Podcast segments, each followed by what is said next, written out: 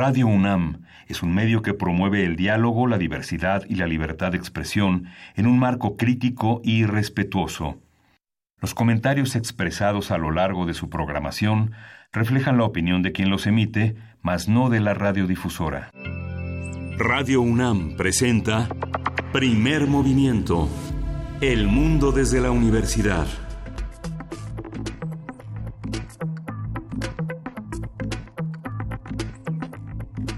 Hola, buenos días. Hoy es lunes 22 de abril y son las 7.05 de la mañana en la Ciudad de México. Buenos días a todos. Buenos días, Berenice Camacho. Hola, Miguel Ángel Quemain. Muy buenos días. Buenos días a quienes nos sintonizan desde esta hora de la mañana. Para algunos, pues ya de regreso a sus actividades. Otros afortunados tienen todavía una semana más de eh, descanso, de vacaciones y pues iniciamos, iniciamos eh, primer movimiento ¿Con, con, qué, ¿Con qué será bueno empezar después de una semana de descanso? Pues el cierre, el cierre violento, eh, un fin de semana violento, el viernes en Minatitlán, con la ejecución de un grupo de personas que convivían eh, pues en el contexto de la Semana Santa y también el domingo, el día de ayer en Comalcalco, Tabasco. Bueno, eh, de verdad y además además hay que mencionar que en San Luis Potosí fue asesinado el artista Héctor Domínguez un comando armado también asesinó a su padre a su hermano y pues bueno la pregunta aquí es hasta cuándo dejaremos de hablar de ejecuciones y de estos comandos eh, según las cifras del secretariado que se dieron, se, dieron a conocer recientemente, lo que va de 2019, es decir, solamente el primer trimestre, los primeros tres meses, ya son los más violentos de los últimos 20 años. Las víctimas directas, solo las directas, porque las indirectas, pues las secuelas son eh, pues irreparables eh, pero en tanto víctimas directas de homicidios dolosos son, son alarmantes las cifras, son, estamos hablando de 11.372 víctimas de homicidio doloso.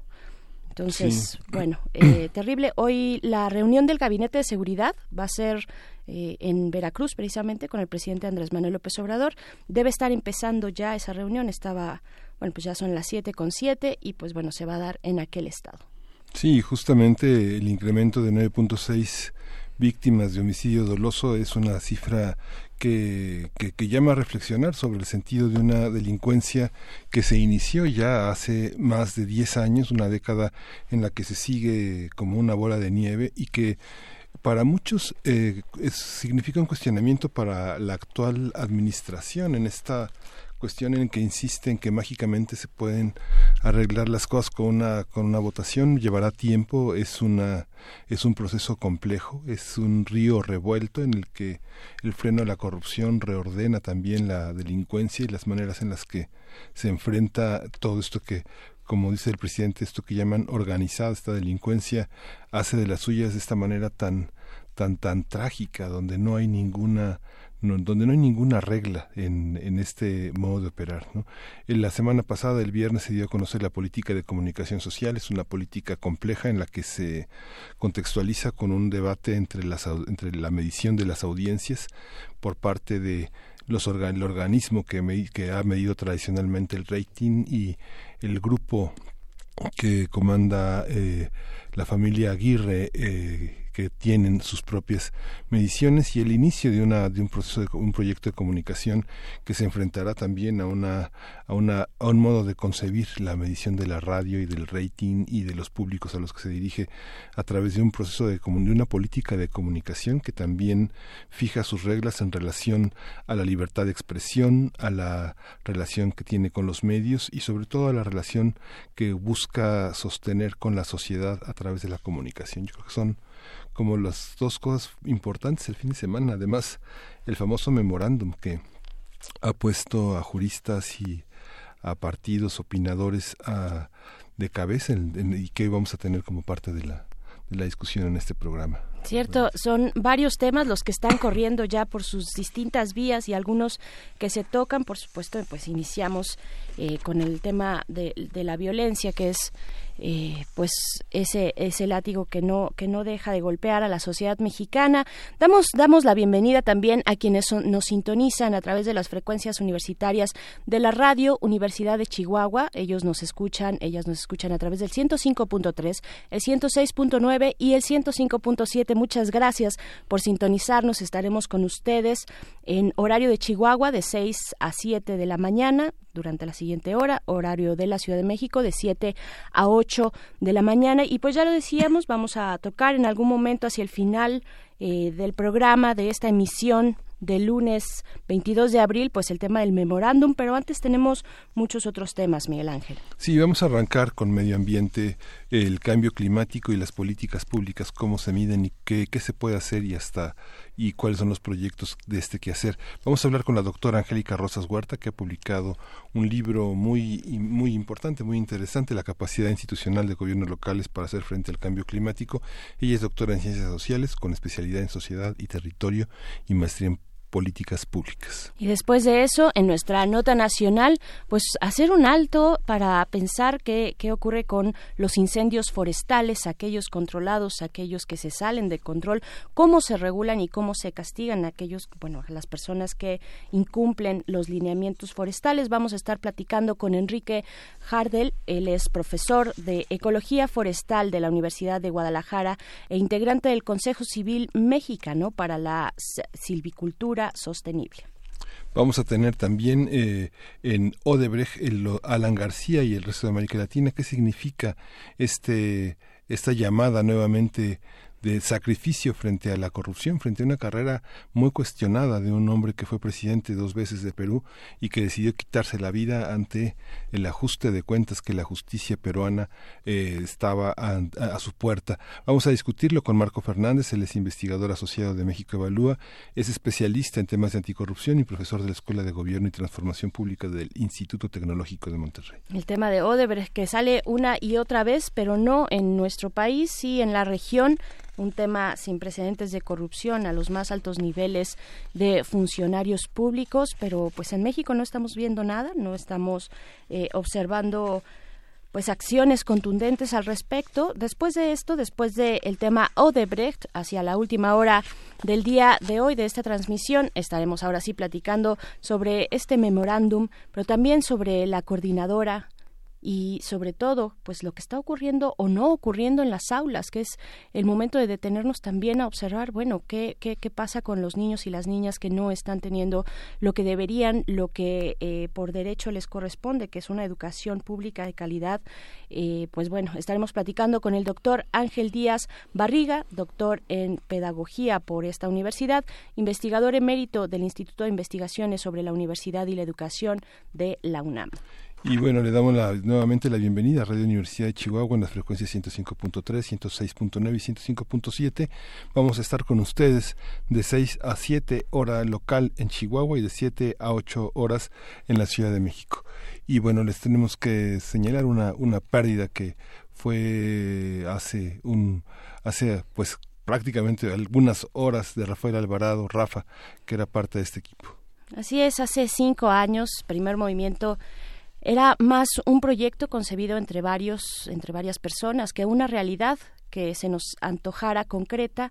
Era un equipo bastante numeroso el que todos los días se reunía en torno a una mesa de redacción a discutir qué hacer, de qué hablar, cómo abordar los temas, cosa que nos seguimos preguntando, y a qué nos referiríamos cuando hablábamos de, de una perspectiva universitaria, que era finalmente aquello que queremos alcanzar, lo sigue siendo, y sobre todo, cómo, cómo haríamos para pronunciar con soltura Donetsky, Lugansk, esos las dos ciudades ucranianas que en ese entonces hace casi cinco años formaban pues eran parte del epicentro del conflicto con Rusia, las noticias que sonaban en aquel momento y en ese contexto Rafa Alvarado pues era parte de ese equipo, Miguel Ángel. Sí, dos atributos lo volvían perfecto para ocuparse de procurar y gestionar las entrevistas para este programa, un directorio lleno de nombres y teléfonos y un poder de convencer a toda prueba. Según él, todos los investigadores eran super expertos en una amplia variedad de temas y lo más sorprendente era que casi siempre tenía razón o por lo menos afrontaba las críticas y los reclamos con una solución soltura y un buen humor francamente envidiables e inolvidables. Sí, en, en esta ruta, un año después de que iniciara primer movimiento, más o menos un año después, pues Rafa decidió probar suerte y capacitarse como ingeniero de audio. Lo suyo era la música, era también el sonido y abandonó la mesa de eh, pues de información para volver a encontrarse con nosotros, pero ahora en los estudios de grabación de Radio UNAM o para acompañarnos en transmisiones especiales, en grabaciones. Bueno, todos tuvimos la oportunidad de coincidir con él en los estudios de, esta radiodifusora universitaria. Ya no eh, formaba él parte de este caos controlado en las juntas de primer movimiento, pero seguía siendo parte de, nuestro equipo, de nuestra gente, y, lo es y lo será de esta casa, eh, de esta radiodifusora también. Señor Rafa ya no está. Hoy volvemos a los micrófonos a decir que lamentamos su partida demasiado pronta, demasiado absurda, y que lo extrañaremos y que lo recordaremos y agradeceremos siempre su presencia. Sí, y lo recordaremos, así es. Regresamos también para pues mandar un abrazo a Leticia, su esposa, a sus hijas Abigail y a Olivia. Regresamos a decir a decirles que eh, a ustedes que en Radio UNAM en primer movimiento Rafa tuvo una casa y también un lugar y pues lo tiene en, en Radio UNAM. Muchas gracias Rafa, Rafa Alvarado. Y vamos a oír una pieza que, que le era cercana, que le era importante, que es de Rey Barreto, Indestructible.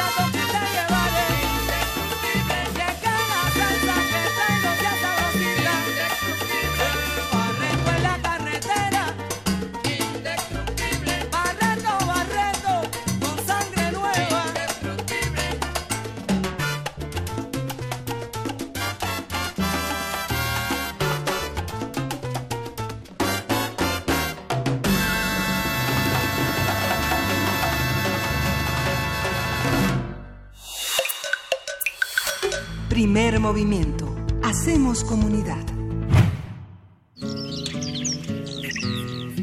Lunes de Medio Ambiente. De acuerdo con la ONU, el cambio climático es el mayor desafío de nuestro tiempo. Las pautas meteorológicas cambiantes amenazan la producción de alimentos y el aumento del nivel del mar incrementa el riesgo de inundaciones catastróficas. Después de más de un siglo y medio de industrialización, deforestación y agricultura en gran escala, las cantidades de gases de efecto invernadero en la atmósfera se han incrementado en niveles nunca antes vistos en tres millones de años. Conforme crece la población, las economías y el nivel de vida, el nivel acumulado de emisiones de gases de efecto invernadero también incrementa y en consecuencia los efectos del cambio climático se elevan a una escala sin precedentes que demanda medidas de acción urgentes. Conversaremos con la doctora Angélica Rosas Huerta, doctora en Ciencias Sociales con especialidad en Sociedad y Territorio, maestría en Políticas Públicas y licenciada en Sociología por la Universidad Autónoma Metropolitana, docente también de la UAM Xochimilco. Bienvenida, doctora Angélica Rosas Huerta. Eh, buenos días, te saludamos Miguel Ángel Quemain y Berenice Camacho. ¿Está, ¿Está por ahí la doctora? Debe estar por ahí. Vamos a ver si, si hacemos, si logramos hacer contacto, no la culpamos en este lunes. Creo que no, no. no sí, se oye. Hola, Angélica. ahí está.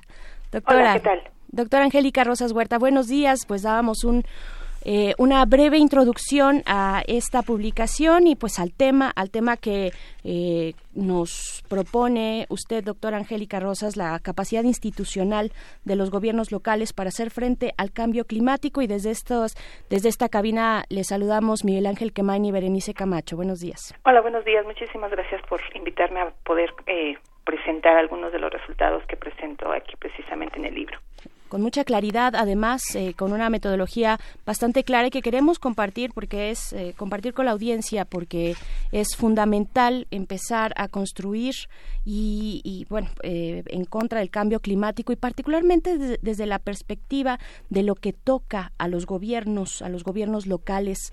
Con qué iniciar cuando hablamos de cambio climático muchas veces nos enfocamos solo a la industria y dejamos de ver lo que se genera en la vida cotidiana de los centros urbanos. eh, ¿Cuál es el, panorama, esta relación entre cambio climático y desarrollo urbano?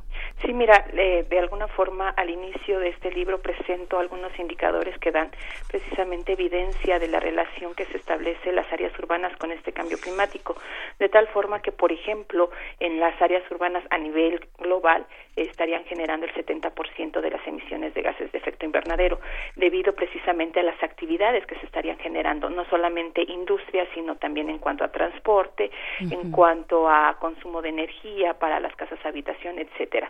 De igual forma también digo esto es a nivel este a nivel mundial si lo vemos de alguna forma ya más específico a lo que es la, eh, la Ciudad de México pues también observamos la gran importancia que tiene por ejemplo la ciudad para poder eh, en, para poder atender este problema en particular ya que por ejemplo la ciudad a nivel nacional está contribuyendo alrededor del 5% de las emisiones de gases de efecto invernadero lo que originaría que esta contribución impactaría en la posición que también México está eh, está ocupando a nivel mundial, que es el ocupa está dentro de los 15 principales países que está generando emisiones de gases de efecto invernadero, mm. precisamente por el número de eh, áreas urbanas que conforma nuestra nuestra República Mexicana. Sí, ¿cómo se cómo se ha entendido este concepto de la capacidad institucional y cuáles son los componentes y niveles que condicionan esta capacidad de los gobiernos de actuar? Eh, de hecho, eh, podríamos decir que la capacidad institucional como concepto es algo reciente, ya que es un concepto que ha sido eh, ha, evolucionado de tal forma que desde los 80 se empieza a, a, a discutir no la, la, capacidad como hoy lo conocemos, sino se aborda como fortalecimiento institucional. Mm. Eso fue en la década de los 80, después en los 90 ya tenemos un acercamiento a lo que es una construcción de capacidad institucional y hasta en la década de recientemente del 2000 hablamos de una capacidad institucional. Esta evolución se está desarrollando o se fue desarrollando precisamente a partir del cuestionamiento que se tenía del Estado con respecto a las funciones que se le estaría encomendando.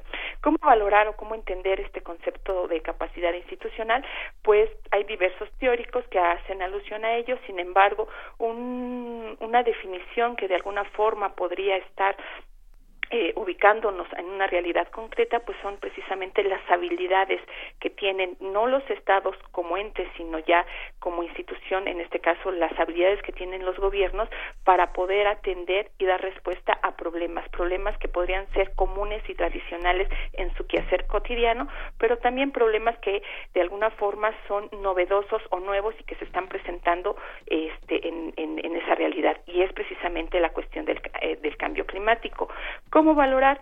Si nosotros nos remitimos única y exclusivamente como la habilidad, pues es muy difícil poderla evaluar. Sin embargo, también hay diversas contribuciones que nos ayudan en este caso a entenderla, de tal forma que la habilidad eh, reflejada a través de dos componentes, que sería eh, lo que es la capacidad política y la capacidad administrativa, y tres nivel eh, y tres niveles, el nivel micro, eh, el nivel meso y el nivel macro. El nivel micro que estamos haciendo alusión a los recursos humanos dentro de un gobierno, el nivel eh, este meso que está haciendo alusión a la organización y al nivel macro que sería la este el contexto y la relación que estaría estableciendo el gobierno con la sociedad. De tal forma que este este abordaje permitiría reconocer que en este momento los gobiernos para el caso del cambio climático no se tendrían que este que enfocar única y exclusivamente a decir cuántos recursos humanos necesitamos o qué tipo de organización qué tipo de cooperación qué tipo de organización eh, de, de coordinación sino es necesario establecer una relación directa con lo que es la sociedad y la sociedad entendida desde actores privados hasta actores públicos a nivel eh, local, a nivel eh, regional y a nivel internacional. Claro, una, una pregunta casi obvia o una observación casi obvia es que el cambio climático está siendo abordado y así se refleja en este en esta investigación abordado como un, un problema público, ¿no? ¿Qué, se hace? ¿Qué, qué, em, qué cómo, es que un problema cae en ese ámbito, precisamente en ámbito de lo público, para que sea atendido de esta manera por, por, por el Estado?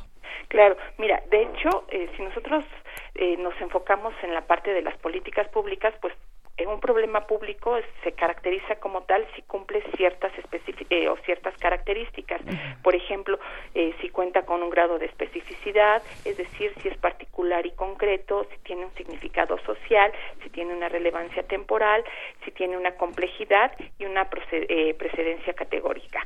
Sin embargo, estas, estas características que, que hacen alusión a un problema público se vuelven más específicas para las cuestiones ambientales y en particular para el cambio climático. Porque, por ejemplo, ¿por qué considerar que el cambio climático debería ser atendido por una autoridad gubernamental? Pues precisamente por los efectos que se están generando, o sea, ya no solamente los que se, se esperarían que se generen, sino lo que estamos viviendo en este momento. Y Digo, un claro indicador para el caso de la Ciudad de México se tiene que en los últimos 100 años se tienen ya registros, estudios precisamente que son generados por la UNAM que dan evidencia que en la Ciudad de México se ha incrementado en un dos, en dos grados centígrados la temperatura, pasando de, de 16 a 18 grados, por ejemplo, y esto, o sea, no solamente es el aumento de la temperatura, sino los impactos o los efectos que se estaría generando no solamente en los ecosistemas, sino directamente a los seres humanos. Y de ahí la importancia que tiene eh, el gobierno de poder impulsar acciones para poder atender esta problemática. La Ciudad de México fue la primera, el primer gobierno que, que, que, se sumó en reconocer el cambio climático como un asunto de interés público. ¿Cómo fue esta historia? ¿Cómo, ¿Por qué se atiende en los niveles locales y no en un nivel gubernamental general federal?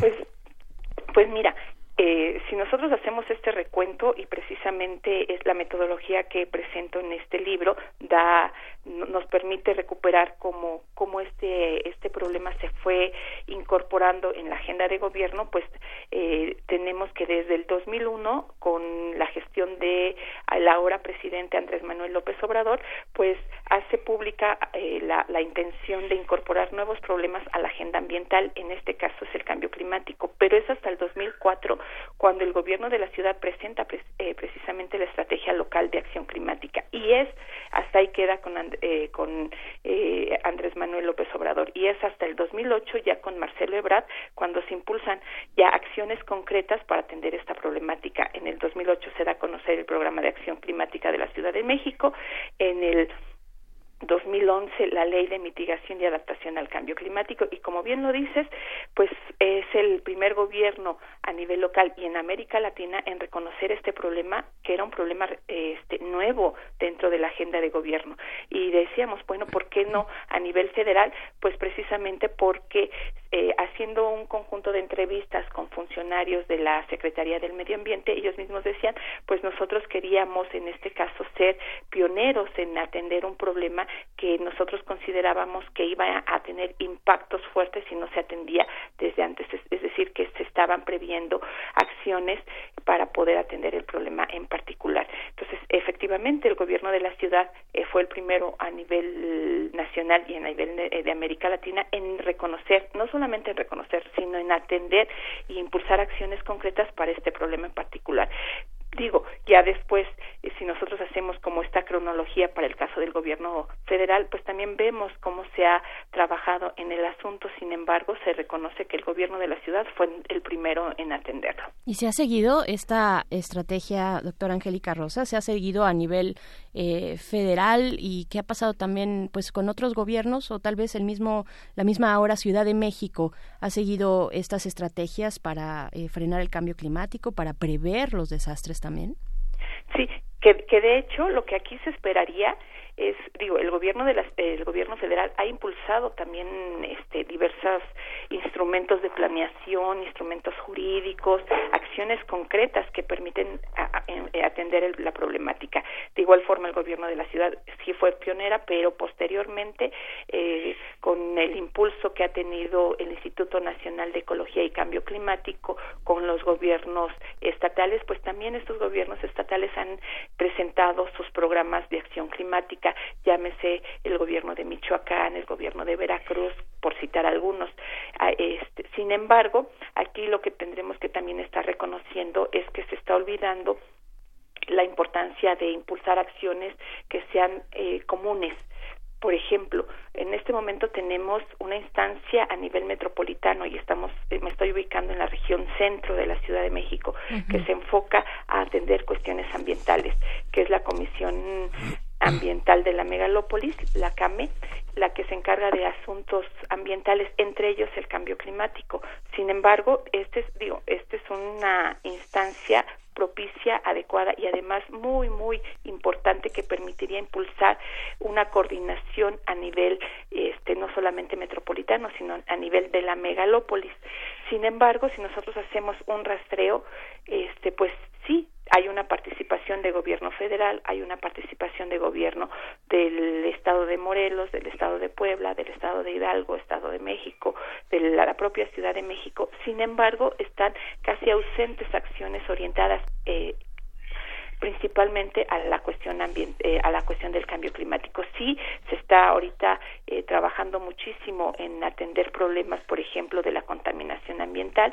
Sin embargo, no se están impulsando, por ejemplo, instrumentos de planeación que permitan atenderlos de manera regional. Eh, ¿Y esto qué significaría? Acciones que estarían siendo implementadas a nivel de cada entidad y que estarían también coordinadas por el gobierno federal para poder impulsar una atención eficaz al cambio climático. Entonces vemos todavía que este problema sigue, se sigue atendiendo a partir de limitaciones político-administrativas. No se logra todavía superar esta noción de eh, una atención más, este, más, más integral. El tema de los recursos humanos es uno de los temas eh, más eh, importantes en el libro que generalmente no suelen abordarse. Eh, la problemática entre las plazas fijas que desarrollan proyectos con personal que va, va, aprendiendo y va teniendo experiencia con personal contratado por honorarios y todo el drama que ustedes señal, que, que, señala doctora en este en este trabajo es un es un problema es un problema fundamental sobre todo ahora que se ha puesto en entredicho tanto la participación de actores de, administraciones anteriores y que han sido liquidados y, y centripetados fuera de sus puestos. ¿Qué, ¿Qué parte de este aspecto juegan los recursos humanos? Mira, Si nosotros hacemos esta revisión en este en la época donde se realizó la investigación, estamos hablando eh, se hizo la revisión antes de la creación de la Comisión Interinstitucional de Cambio Climático para la Ciudad de México, se tiene que la instancia encargada de poder no solamente institucionalizar el cambio climático dentro de la agenda de gobierno de la ciudad, sino también impulsar el diseño de instrumentos de planeación y, e instrumentos jurídicos, pues tendremos que estarnos remontando a la Secretaría del Medio Ambiente, en particular eh, la Dirección de Programas de Cambio Climáticos y Proyectos MDL que se encuentra dentro de la Dirección General del de, de del medio ambiente. Esto, eh, esta dirección de programas de cambio climático, para poder, en este caso, lograr la institucionalización de la agenda, es decir, lograr que las diversas dependencias que estaban directamente vinculadas con este problema lograran reconocerlo como un asunto público y no solamente ellos, sino también sentarse para poder establecer acciones que permitieran atender el problema en particular, pues tenemos que solamente eran ocho personas, ocho personas que lograron todo lo que lo que acabamos de hacer el recuento. Sin embargo, de estas ocho personas solamente dos eran, podría decirse, las encargadas de, de, de impulsar los trabajos. Los demás eran personas auxiliares a. Sin embargo, eh, también entrevistando al director general de, esta dependencia, pues eh, él mismo reconocía que eran muy pocas las personas, sin embargo que pues era lo único con lo que se tenía para trabajar y que se tenía que realizar ese tipo de actividades. Ir eh, valorando o, o, preguntando precisamente el tipo de contratación, pues todas ellas, de las ocho, seis eran temporales y precisamente de estas seis eran los dos que estaban impulsando todas estas iniciativas.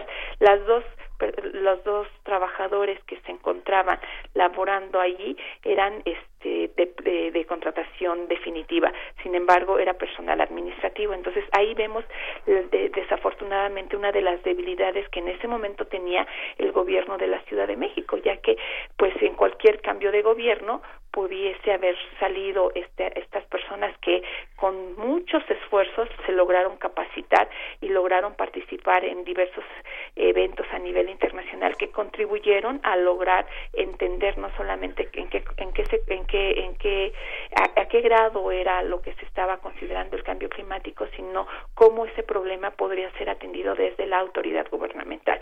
Sin embargo esa debilidad fue eh, eh, convirtiéndose en una fortaleza ya que se creó la Comisión Interinstitucional de Cambio Climático en donde eh, ahí con esta comisión se reconoce que el problema no debería de ser atendido por una dependencia en particular, sino debería ser un asunto que fuera común con las diversas dependencias y que por lo tanto era necesario la colaboración y coordinación y de todos ellos. Entonces aquí no era que cuántos cuántas personas están dedicadas en una sola dependencia, sino vamos a ver la, eh, por ejemplo, la Secretaría de Educación Pública, la cuestión de bomberos, la de salud, cuánto personal está atendiendo y en la colaboración de todos lograr un objetivo en común. Claro, y hacia allá iba también mi pregunta, doctora Angélica Rosas. La, la, capacidad institucional sobrevive o resiste a los cambios de gobierno? Porque si no, pues ya no dejaría de ser institucional. Entonces, tenemos leyes o, o reglamentos, bueno, sobre todo leyes que puedan eh, pues proteger esta capacidad institucional, este frente al cambio eh, climático, que pueda superar los paquetes económicos, los presupuestos anuales de, los, de las distintas administraciones federales? Que, que de hecho en este momento ya se tiene. Sin embargo, cuando fue apenas impulsándose, estamos hablando 2004, 2008, pues ahí dependía, dependía directamente de la buena voluntad, de la fe política, de, en este caso de quien ocupara la jefatura de gobierno.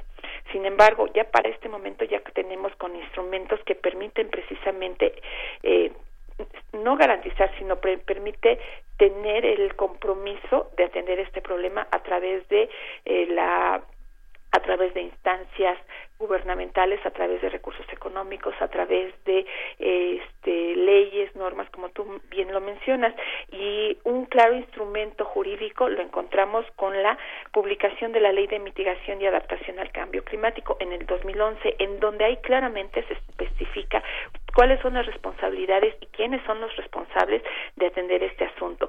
Pero no solamente ello, sino también se presenta cuál qué características debería de tener esta política orientada al cambio climático y algo fundamental que en este momento debemos de estar considerando y es el reto que enfrentan los gobiernos. O sea, ya tenemos para el caso de la ciudad dos instrumentos de planeación, el programa de acción climática en el 2008 y el que ahorita eh, está vigente. Sin embargo, lo importante sería cuáles serían los efectos o impactos que ha tenido estos programas. Es decir, lo importante es, la, también la evaluación para poder valorar la actuación gubernamental a través de estos instrumentos. Si bien es cierto en la en la ley está establecido eh, quiénes deberían de estar realizando la evaluación, en qué momento, lo cierto es que es, en este en este en esta época es el gran reto porque es muy difícil construir, principalmente para la adaptación, indicadores que permitan valorar las acciones gubernamentales, indicadores que permitan eh, recuperar en, eh, qué tanta qué tanto se ha transformado por ejemplo las actividades de las personas que viven en zonas urbanas que en, este caso sería la Ciudad de México. Ese es el gran, el gran reto que estaríamos enfrentando desde la capacidad institucional. Las tradiciones en la ciudad no sé, desde los quemas de Judas, los juegos pirotécnicos, el sábado de gloria, todas estas cosas que forman parte de usos y costumbres, digámoslo así, este, aunque no estén legitimados de esa manera, ¿es posible sancionar y regular todas esas prácticas? Tienen que ver con la participación ciudadana también que restringe, permite, este, colabora y es vigilada y vigila al gobierno. Que de hecho ese es el gran reto que tiene, por ejemplo, todos los, eh, los asuntos ambientales, porque aquí va en contra o tendríamos que estar este, regulando las actividades que son eh, tradicionales o comunes o muy muy arraigadas de las de, de, las de las personas principalmente que viven ya sean en pueblos o en aquellos lugares en donde se manifiestan ciertas tradiciones que originan precisamente, en este caso, por ejemplo, la, la liberación de dióxido de carbono. Y esto es algo muy, muy, este, muy difícil de, de, manejar porque por ejemplo ahorita viene la, la época de siembra no y si bien es cierto nuestra Ciudad de México está caracterizada por ser altamente urbanizada todavía tenemos zonas rurales como por ejemplo Xochimilco Milpalta en donde para poder preparar el terreno para la siembra pues viene la quema de, de, del terreno no lo que se conoce como la quema de la rosa. Ahí se está generando también o se están generando este emisiones que contribuyen al calentamiento. Sin embargo, ¿cómo lograr en este caso este, transformar esos comportamientos? ¿Cómo lograr convencer a la gente, por ejemplo, de Xochimilco, que no estén, este, que en lugar de festejar con cohetes, pues que festejen con otro tipo de actividades cuando es parte tradicional o parte de la cultura propia ¿no? de, de, de, estas comunidades y esto es precisamente el gran también el gran reto cómo lograr en este caso este en esos comportamientos, creo que esto se lograría directamente con una, un acercamiento de gobierno hacia ciudadanía, pero el acercamiento no solamente como mera información, yo gobierno me acerco y te digo qué es lo que se va a hacer, no, sino yo gobierno me acerco, te escucho y entre los dos vemos la manera de poder primero reconocer que hay un problema ambiental que si no se atiende estaríamos sufriendo no en el largo plazo sino en el corto plazo grandes por ejemplo el incremento de temperatura o bien la escasez de agua, que en ocasiones también esto conlleva. Entonces, una, un, un, acercamiento directo con la ciudadanía para que la ciudadanía también exprese la manera como ellos estarían este, colaborando o proponiendo alternativas que podrían dar solución a este tipo de situación. Claro, aquí alguna una de nuestras radioescuchas de cabecera, Mayra, Mayra Elizondo, a quien le mandamos un saludo, eh, pues le pregunta, doctora, que si es posible el desarrollo urbano junto con la preservación de los ecosistemas, porque parecería, ella opina, imposible, eh, ¿qué elementos son necesarios para ello? Pues mira, aquí decía, bueno, si nosotros hacemos como una, la revisión de cómo se ha, cómo ha evolucionado estas zonas urbanas, pues precisamente se ha se ha desarrollado a partir de el uso de combustibles fósiles ¿no? Entonces, ¿cómo podríamos estar como combinando estas dos actividades, el cuidado de los ecosistemas con el desarrollo urbano, precisamente buscando eh, fuentes de eh, eh, fuentes alternativas, no, no única y exclusivamente sustentarnos en combustibles fósiles, sino es necesario buscar otras alternativas que sean más amigables con el ambiente. Y decíamos, bueno, pues está, si nos vamos al sector transporte, pues está incorporando este o se está dando impulso por parte del gobierno de la ciudad eh, un transporte de mediana y alta capacidad y en particular me estoy refiriendo al Metrobús. Sin embargo, el Metrobús, por ejemplo, para la zona sur de la Ciudad de México, por ejemplo, para Milpalta o Xochimilco, pues ese tipo de transportes es casi este es, es inexistente o el impulso que se da, por ejemplo, con el uso de la bicicleta, con el programa de Covici. Pues sí se da, pero principalmente en la zona centro de la ciudad, pero ¿qué pasa con las zonas este que están alrededor de, están ausentes. Entonces es necesario también reconocer que eh, las delegaciones que están a la, a la orilla de la ciudad forman parte, bueno, ya no las delegaciones, las alcaldías ahora forman parte también de este problema y que también es necesario impulsar acciones orientadas a recientemente la este, la doctora Sheinbaum estaba haciendo alusión de que se iba a impulsar, por ejemplo, se iba a expandir eh, cierta el transporte de mediana y alta capacidad para esta zona. Sin embargo, pues son proyectos, proyectos que requieren recursos económicos muy muy fuerte, una fuerte inversión. Sin embargo, si nosotros eh, hacemos la revisión de los recursos económicos que destinan las dependencias, pues siempre el sector ambiental ha sido este marginado en cuanto al monto de recursos. Entonces ahí, ahí encontramos otra limitante. La Constitución de la Ciudad de México, ¿cómo marca una, un, un trabajo como este?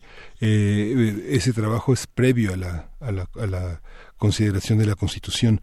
¿Cómo, cómo marca la, la, la, aprobación de la Constitución las visiones de este, de este trabajo que ha realizado, doctora? Pues mira, en la Constitución está marcado que, el, o sea, se reconoce que el problema ambiental es un problema que es, este, debe de ser atendido. Sin embargo, aunque haya un marco jurídico que dé respaldo a un problema por su importancia, hay otros problemas que enfrenta la ciudad que son también sumamente importantes. O sea, si nos vamos a la parte del agua, bueno, que es más importante el que la ciudad tenga agua a que atendamos el cambio climático, pues como el problema del agua tiene efectos inmediatos, entonces pues también se le da mayor importancia al problema de la inseguridad. Entonces, eh, la ciudad desafortunadamente enfrenta una multiplicidad de problemas que son todos considerados altamente prioritarios. Sin embargo, hay que, eh, y digo, es lo que ha hecho el gobierno de la ciudad, siempre se ha jerarquizado cuáles son más importantes que otros y a esos hay que darles inversión. Entonces, no basta única y exclusivamente con tener un respaldo jurídico, sino es necesario también, en este caso, pues buscar otras fuentes, otras otras participaciones que contribuyan precisamente a generar acciones y que sean positivas para, para este problema. Claro, esta investigación, la capacidad institucional de gobiernos locales para hacer frente al cambio climático, así se titula, de la doctora Angélica Rosas Huerta, con quien ahora platicamos. Doctora, en, un, en, la voz de una especialista como usted, aunque este trabajo no alcanza, pues digamos, los años más recientes eh, inmediatos, el, el gobierno, de, ni siquiera el, el, gobierno de Claudia Sheinbaum, evidentemente tampoco, pero qué decir desde su perspectiva de especialista sobre los, las modificaciones a los reglamentos de tránsito o el nuevo eh, reglamento de tránsito que se dio, por ejemplo, con, con Mancera, con Miguel Ángel Mancera, eh, que cómo, cómo abonan, hay una perspectiva para frenar también las emisiones en la Ciudad de México. ¿Qué, qué decir de estos cambios? Pues mira, si nosotros hacemos esa, como ese, esa reflexión desde las políticas públicas, eh, se concluye de que hay ciertas acciones que pueden impactar directamente, en este caso, por ejemplo, en la reducción de accidentes, que también eso ayudó muchísimo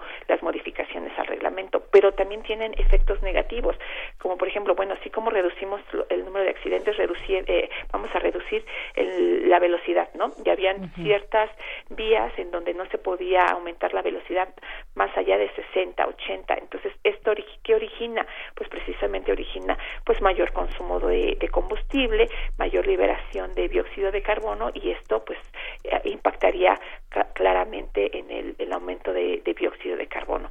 Desafortunadamente hay ciertos instrumentos como por ejemplo esta parte de, de las modificaciones al reglamento que contribuyen a ciertos aspectos pero que también impactan de, de manera negativa en otro y el claro ejemplo es el que te acabo de dar.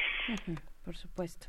Pues bueno, ¿qué, qué, qué hay en el, en el panorama con, esta, con este nuevo gobierno pues de la Ciudad de México, pero también el gobierno federal eh, se está atendiendo, bueno, entre todas las, eh, como payaso de varias pistas, pues todas las urgencias que tiene este país, eh, pues ¿qué, qué, ¿dónde cabe, cómo entra el cambio climático? Pues mira, si nosotros hacemos este balance, creo que un aspecto positivo que, que tenemos en México y en el caso de la Ciudad de México es que el problema del el problema del cambio climático se sigue reconociendo como un asunto público.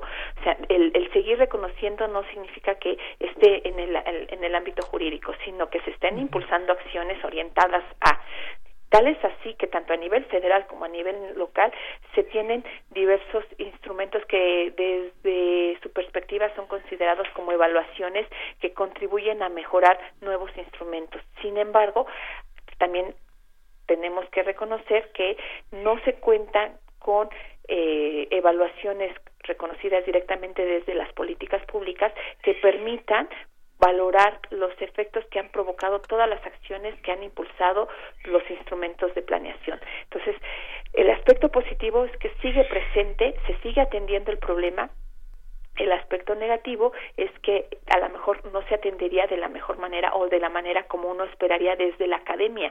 Por ejemplo, eh, que hayan acciones, no solamente acciones eh, que se impulsen a nivel estatal, sino que sean acciones que se diseñen a nivel nacional y que bajen y el bajar significa que mm, no es que se dé la orden, sino que se, se tenga un convencimiento de que esas acciones estarían no solamente impactando a, una, a un solo estado, sino se estaría impactando a nivel global, porque los, el esfuerzo de pequeños estados se estarían sumando a las grandes transformaciones mundiales. Entonces, a lo mejor valdría la pena reflexionar en torno a la forma como se está eh, gestionando el problema y que se está gestionando de la misma manera tradicional desde em, eh, desde ámbitos político administrativos que no rebasen más allá de lo que otros estados estarían este eh, planeando.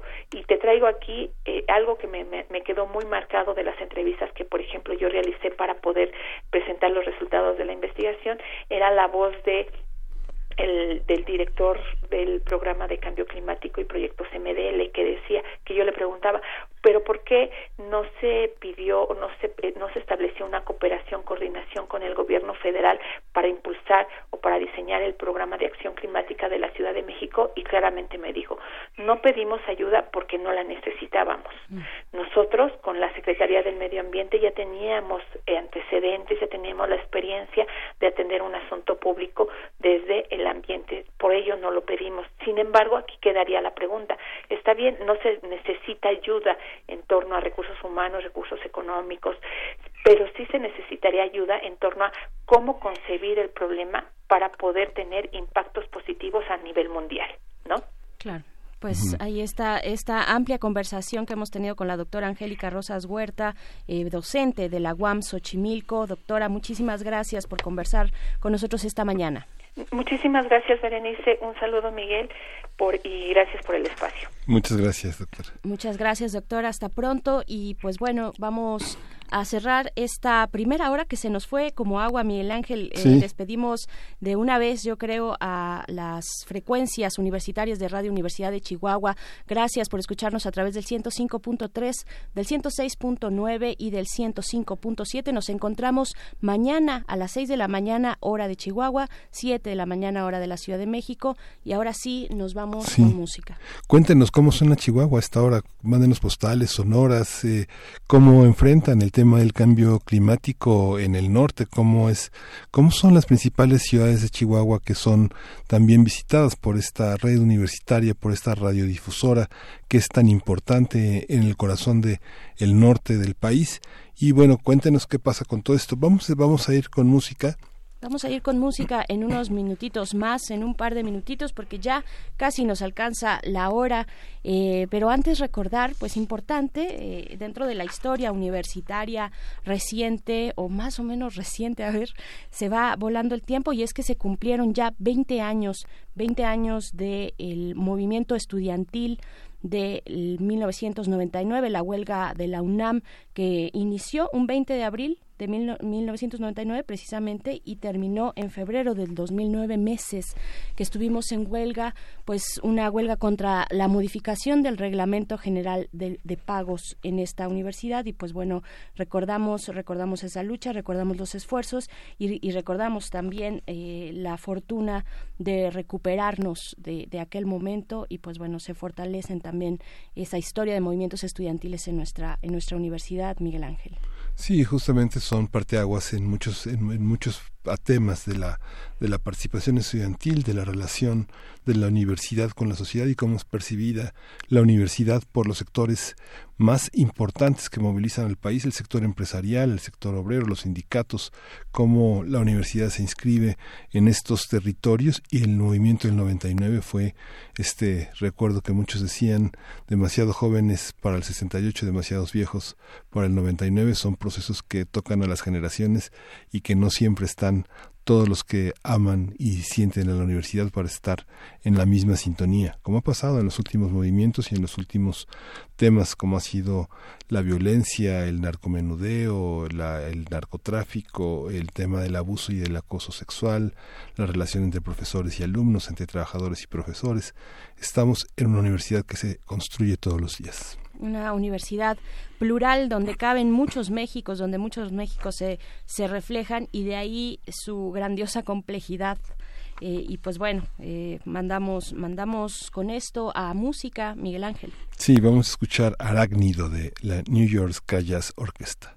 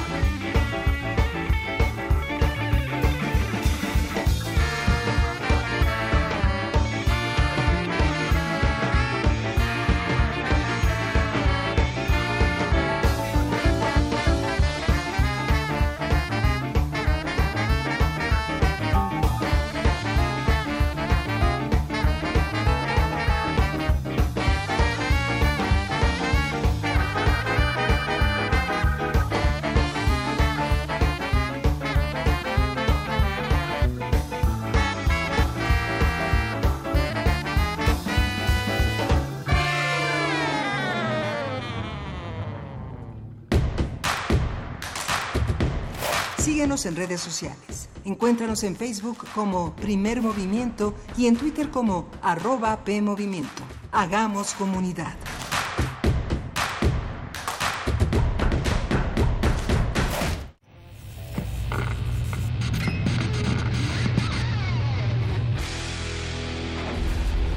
Por cortesía de cuando el rock dominaba el mundo, un minuto de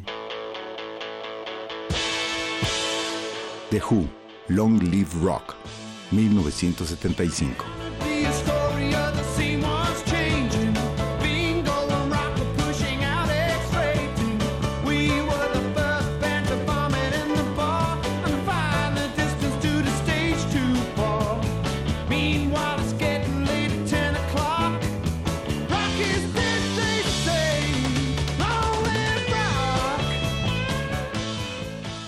Escúchanos todos los viernes a las 18.45 horas por esta frecuencia. 96.1. Radio UNAM. Experiencia sonora.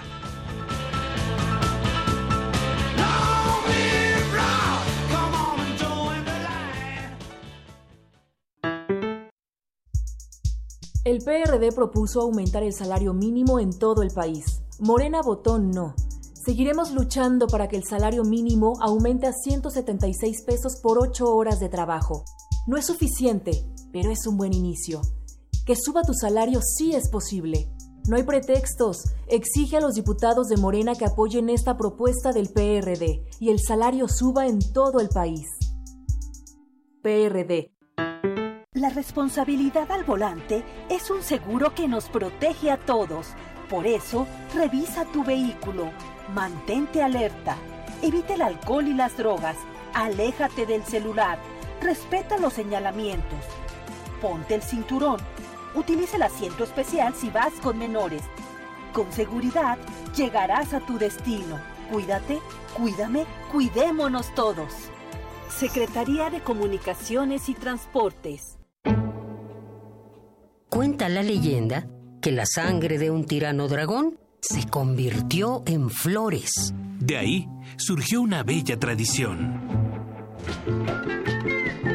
Celebra con nosotros el arte y las mentes que hacen maravillas con ellas. Fiesta del Libro y la Rosa 2019. 3, 4 y 5 de mayo. Explanada del Centro Cultural Universitario. Entrada libre. Literatura. Música. Cine. Teatro. Y un sinfín de actividades en distintos espacios de la UNAM. Consulta sedes alternas en www.fiestadelibroylarosa.unam.mx. Sé parte de estos días de fiesta.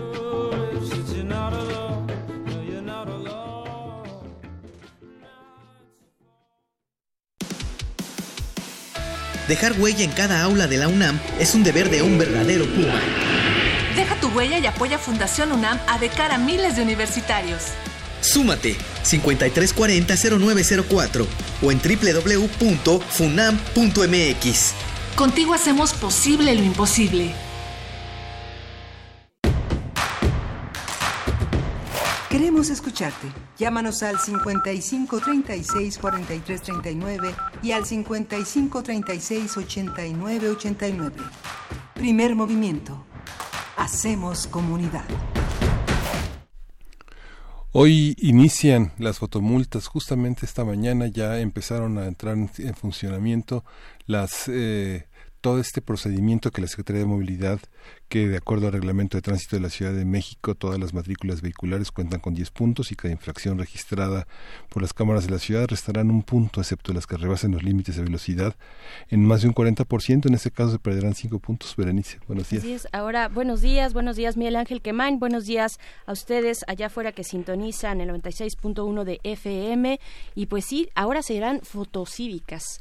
Eh, se queda atrás el tema de las fotomultas, serán fotocívicas y pues bueno, eh, veremos cómo funciona, cómo arranca. Dieron bastante tiempo, creo yo, tiempo suficiente para que uno pueda acoplarse, adaptarse como se requiere en una medida pública de este de este tamaño. Y pues bueno veremos cómo cómo funciona. Y yo por lo menos hoy en la mañana sí vi sí sí noté el cambio eh, casi de inmediato. Sí eh, por los las vías rápidas que, que cruzo para llegar acá sí se notaba esa diferencia y pues bueno, eh, estaremos pendientes de, de este tema, Miguel Ángel. Y pues también el día de hoy la UNAM pone en marcha la campaña de comunicación para celebrar los 90 años de su autonomía. Felicidades a todos y todas las que eh, somos afortunadamente parte de esta comunidad universitaria. A partir de hoy y hasta mediados de agosto próximo, la Universidad Nacional hará pública una serie de materiales y mensajes que,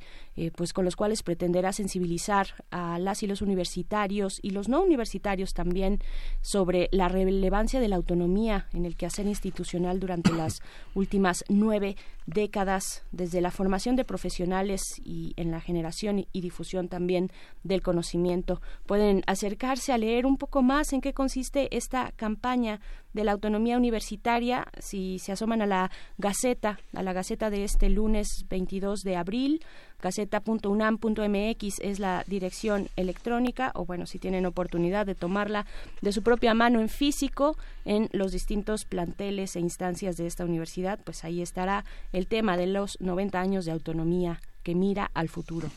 Sí, justamente para em, eh, esta, esta red de comunidades de universidades también de las que forma parte de la UNAM está la Radio Nicolaita, que es parte de la Universidad Michoacana de San Nicolás de Hidalgo y que iniciamos a esta hora la transmisión por el 104.3 eh, MHz en Morelia de 8 a 9 de la mañana. Cuéntenos cómo viven el ámbito de la Universidad Michoacana en San Nicolás de Hidalgo. Iniciamos comentando el tema de las fotomultas, que en realidad es una metáfora de la movilidad, no solo para la Ciudad de México, sino para el país. ¿Qué relaciones tenemos con el peatón? ¿Qué relaciones con el premio y el castigo a la manera de conducirnos en las calles? Eh, Morelia es un es una ciudad eh, del mundo y una ciudad también que tiene peatones y que tiene una movilidad compleja con horas pico exasperantes y también con una dificultad que tiene que ver con la manera en la que nos vinculamos con los demás, con la generosidad que tenemos para reconocer al otro y darle el paso o quitárselo. Así es, ahí están nuestras redes sociales, arroba en Twitter, en Facebook, Primer Movimiento, y vámonos ahora sí a la nota nacional. Primer movimiento. Hacemos comunidad. Nota nacional. Entre enero y hasta el 11 de abril del presente año se han registrado 2.538 incendios forestales en México, que han afectado 54.253 hectáreas, según la Comisión Nacional Forestal, la CONAFOR. La agricultura es la principal causa de estos siniestros. La Ciudad de México, el Estado de México, Michoacán, Puebla y Tlaxcala son las entidades en las que se han registrado mayor cantidad de incendios, de acuerdo con declaraciones de Eduardo Cruz, gerente nacional de manejo de fuego de la CONAFOR.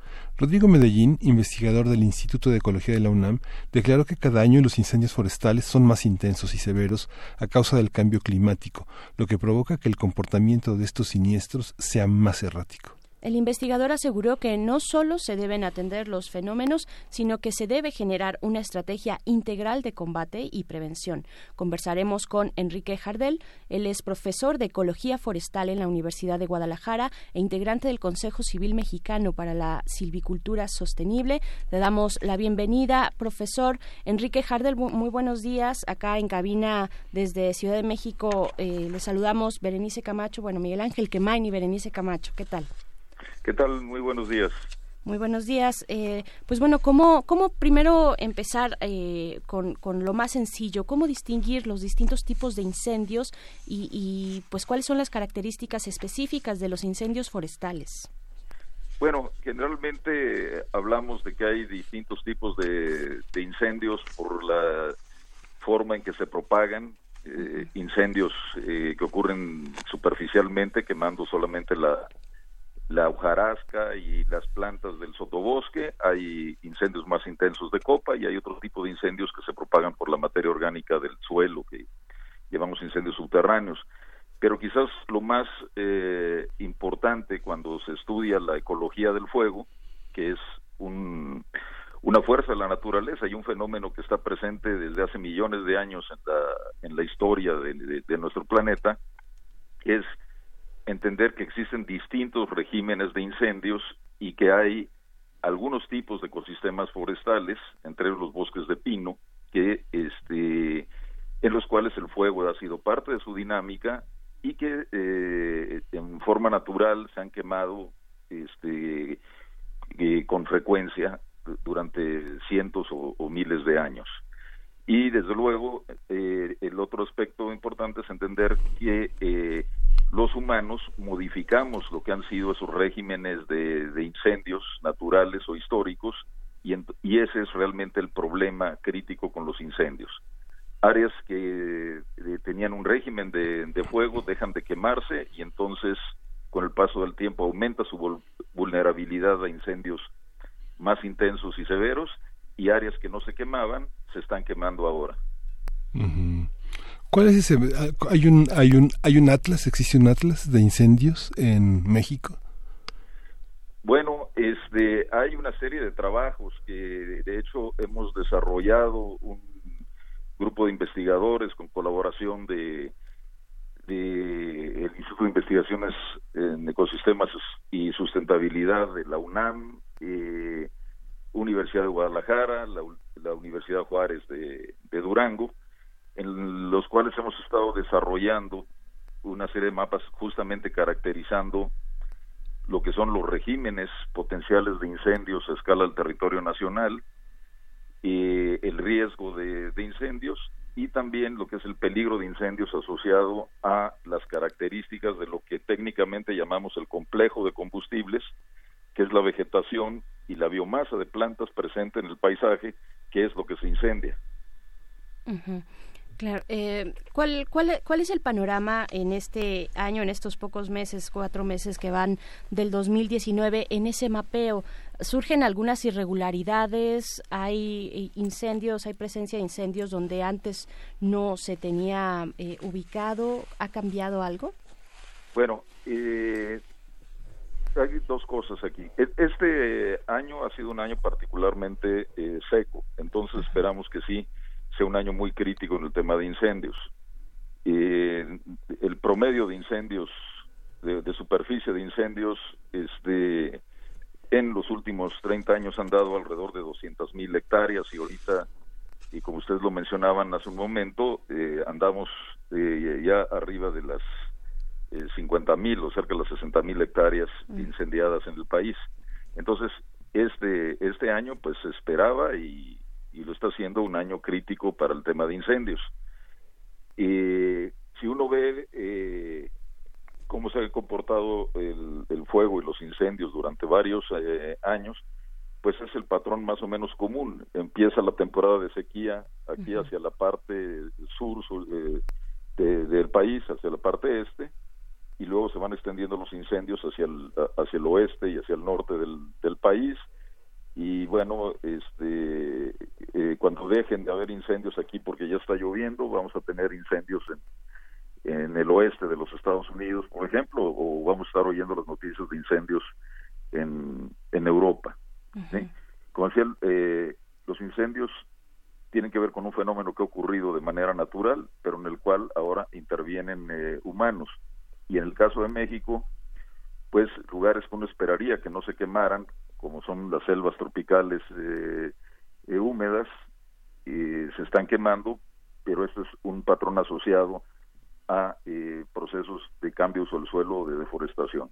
Claro, ¿quiénes son las autoridades eh, pues que están eh, al pendiente, que, que, están además mitigando, mitigando a nivel federal? Eh, hay una parte, tengo entendido, del plan de N3 por incendios forestales. ¿Cómo funciona? ¿Cómo se activa y, está en este momento en marcha? Bueno, a, nivel nacional, quien se encarga de, de coordinar labores de protección contra incendios es la Comisión Nacional Forestal y eh, en los distintos estados del país, pues también los gobiernos estatales intervienen, hay intervención también a nivel de, municipios en algunos casos y desde luego de eh, los dueños de las tierras forestales, principalmente comunidades y ejidos. Son los que se encargan de hacer las labores de prevención de incendios y de atención a el combate de incendios. Y cuando hay incendios grandes, se eh, implementa lo que se llama un sistema de manejo de, incidentes, este, en el cual se coordinan distintas dependencias para este, controlar un incendio grande.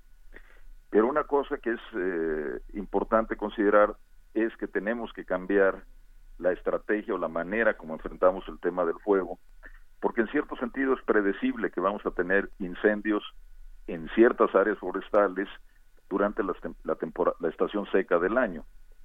Entonces deberíamos adoptar más bien una estrategia de prevención que simplemente de reacción cuando se presenta un incendio.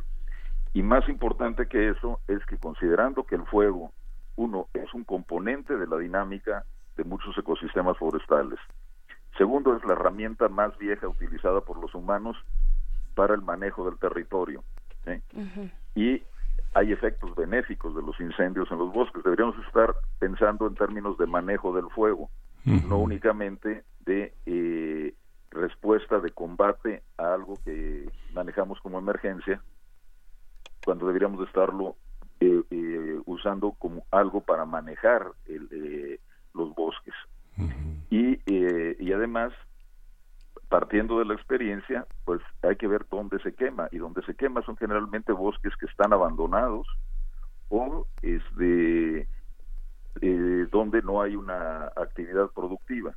La mayor parte de las áreas boscosas que tienen manejo, ya sea para fines de, de producción de madera, por ejemplo, o que son áreas protegidas que funcionan efectivamente, no tienen tantos problemas de incendios como la mayor parte de las áreas que están abandonadas o donde hay un avance de la frontera agropecuaria sobre el, bosque o la selva y se utiliza fuego para desmontar.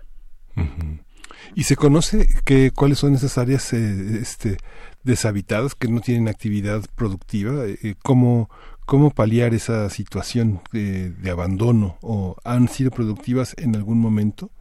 Sí, eh, han sido productivas en, en, algún momento y en realidad una estrategia eh, de, manejo del tema de los incendios, pues debería de, insertarse más bien en una estrategia de manejo del territorio. Cuando hablamos de eh, del manejo del ganado en lo que se llaman agostaderos cerriles, que en realidad son terrenos forestales en, en zonas de montañosas, eh, este, se utiliza el fuego para inducir el rebrote de, plantas que come el ganado. Eso se podría manejar como parte de, un de sistemas de manejo eh, silvopastoril.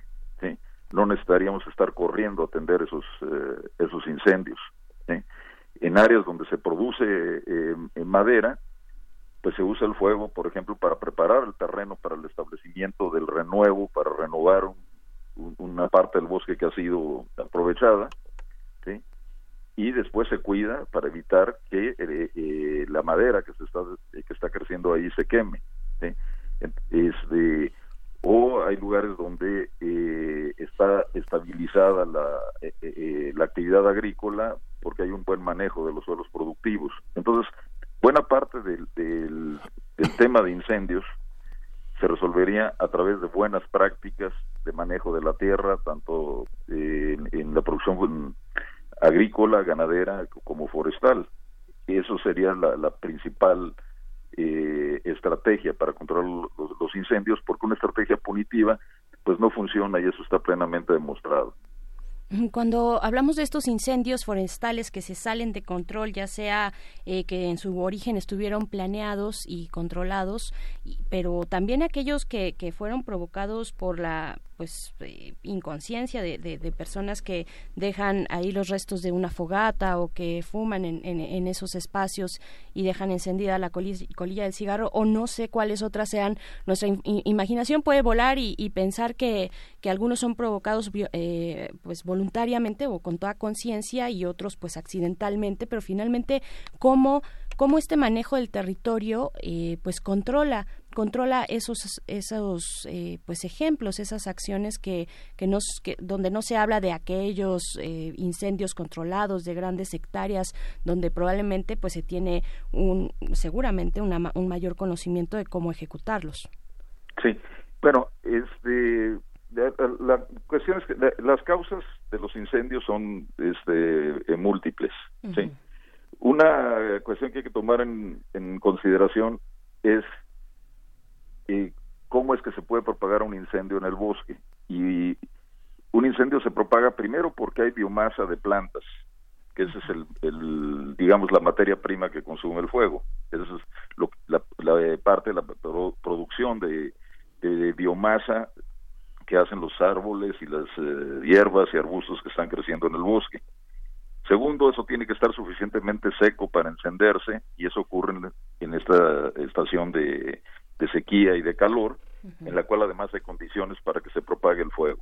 Entonces, basta con que eh, haya un punto donde se inicia un incendio, que puede ser eh, centímetros cuadrados, donde se inicia el fuego, y eso puede extenderse en, hectáreas.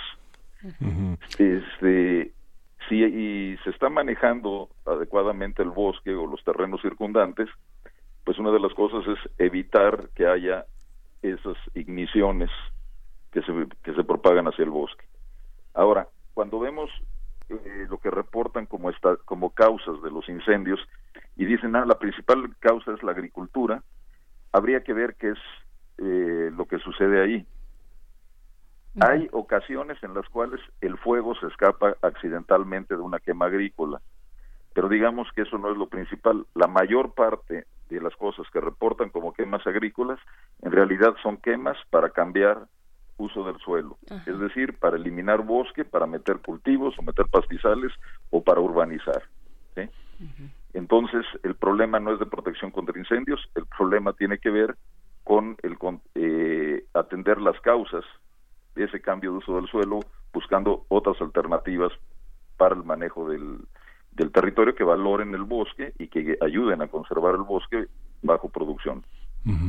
Muchas muchas comunidades eh, campesinas indígenas señalan que los incendios forestales tienen la, el propósito de cambiar el uso del suelo. ¿Esto es, es posible? Gente que induzca incendios para quitarle la propiedad forestal a, a, los cuidadores originarios de esas de esos lugares? Bueno, no, es eh, eh, necesariamente que este en una eh, digamos en el caso de comunidades indígenas o, ejidos alguien queme para adueñarse de la de la propiedad porque este digamos hay un restricciones legales para para hacerlo hay gente que quema que pueden ser miembros de una misma comunidad o un ejido, gente de fuera, por ejemplo, para meter su ganado, y pues irse apropiando eh, este, de ese de ese territorio.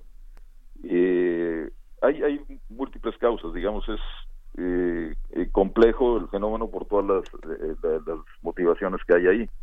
Hay otro problema que es crítico en muchos lugares del país. El, los incendios han estado asociados a la producción de eh, marihuana y amapola en terrenos forestales. Eh, quemar es una manera de limpiar el terreno para cultivar, pero en este caso, pues eh, hay, que dejar que el fuego se extienda para que no sea localizable el punto donde se está haciendo ese tipo de cultivo. Luego se quema para borrar rastros y ese ha sido un factor muy importante de incendios forestales a lo largo y ancho del país. Este y, como les decía, está ese tipo de quemas están eh, quemas este, para cambios del suelo, y hay otro tipo de quemas que se han hecho eh, clandestinamente, pero que son parte de la forma como la gente ha manejado tradicionalmente la tierra. Pero al momento que se criminaliza el uso del fuego, entonces, pues la gente lo hace de manera clandestina y cuando algo se hace de manera clandestina se vuelve incontrolable. Claro. Estamos conversando con Enrique Jardel, quien es profesor de Ecología Forestal de la Universidad de Guadalajara. Eh, profesor Enrique, también, eh, bueno, nos mencionaba ya esta parte de, eh, pues las acciones punitivas no son la mejor solución. ¿Qué, se puede plantear en alternativa a, pues, a esta, a esta situación?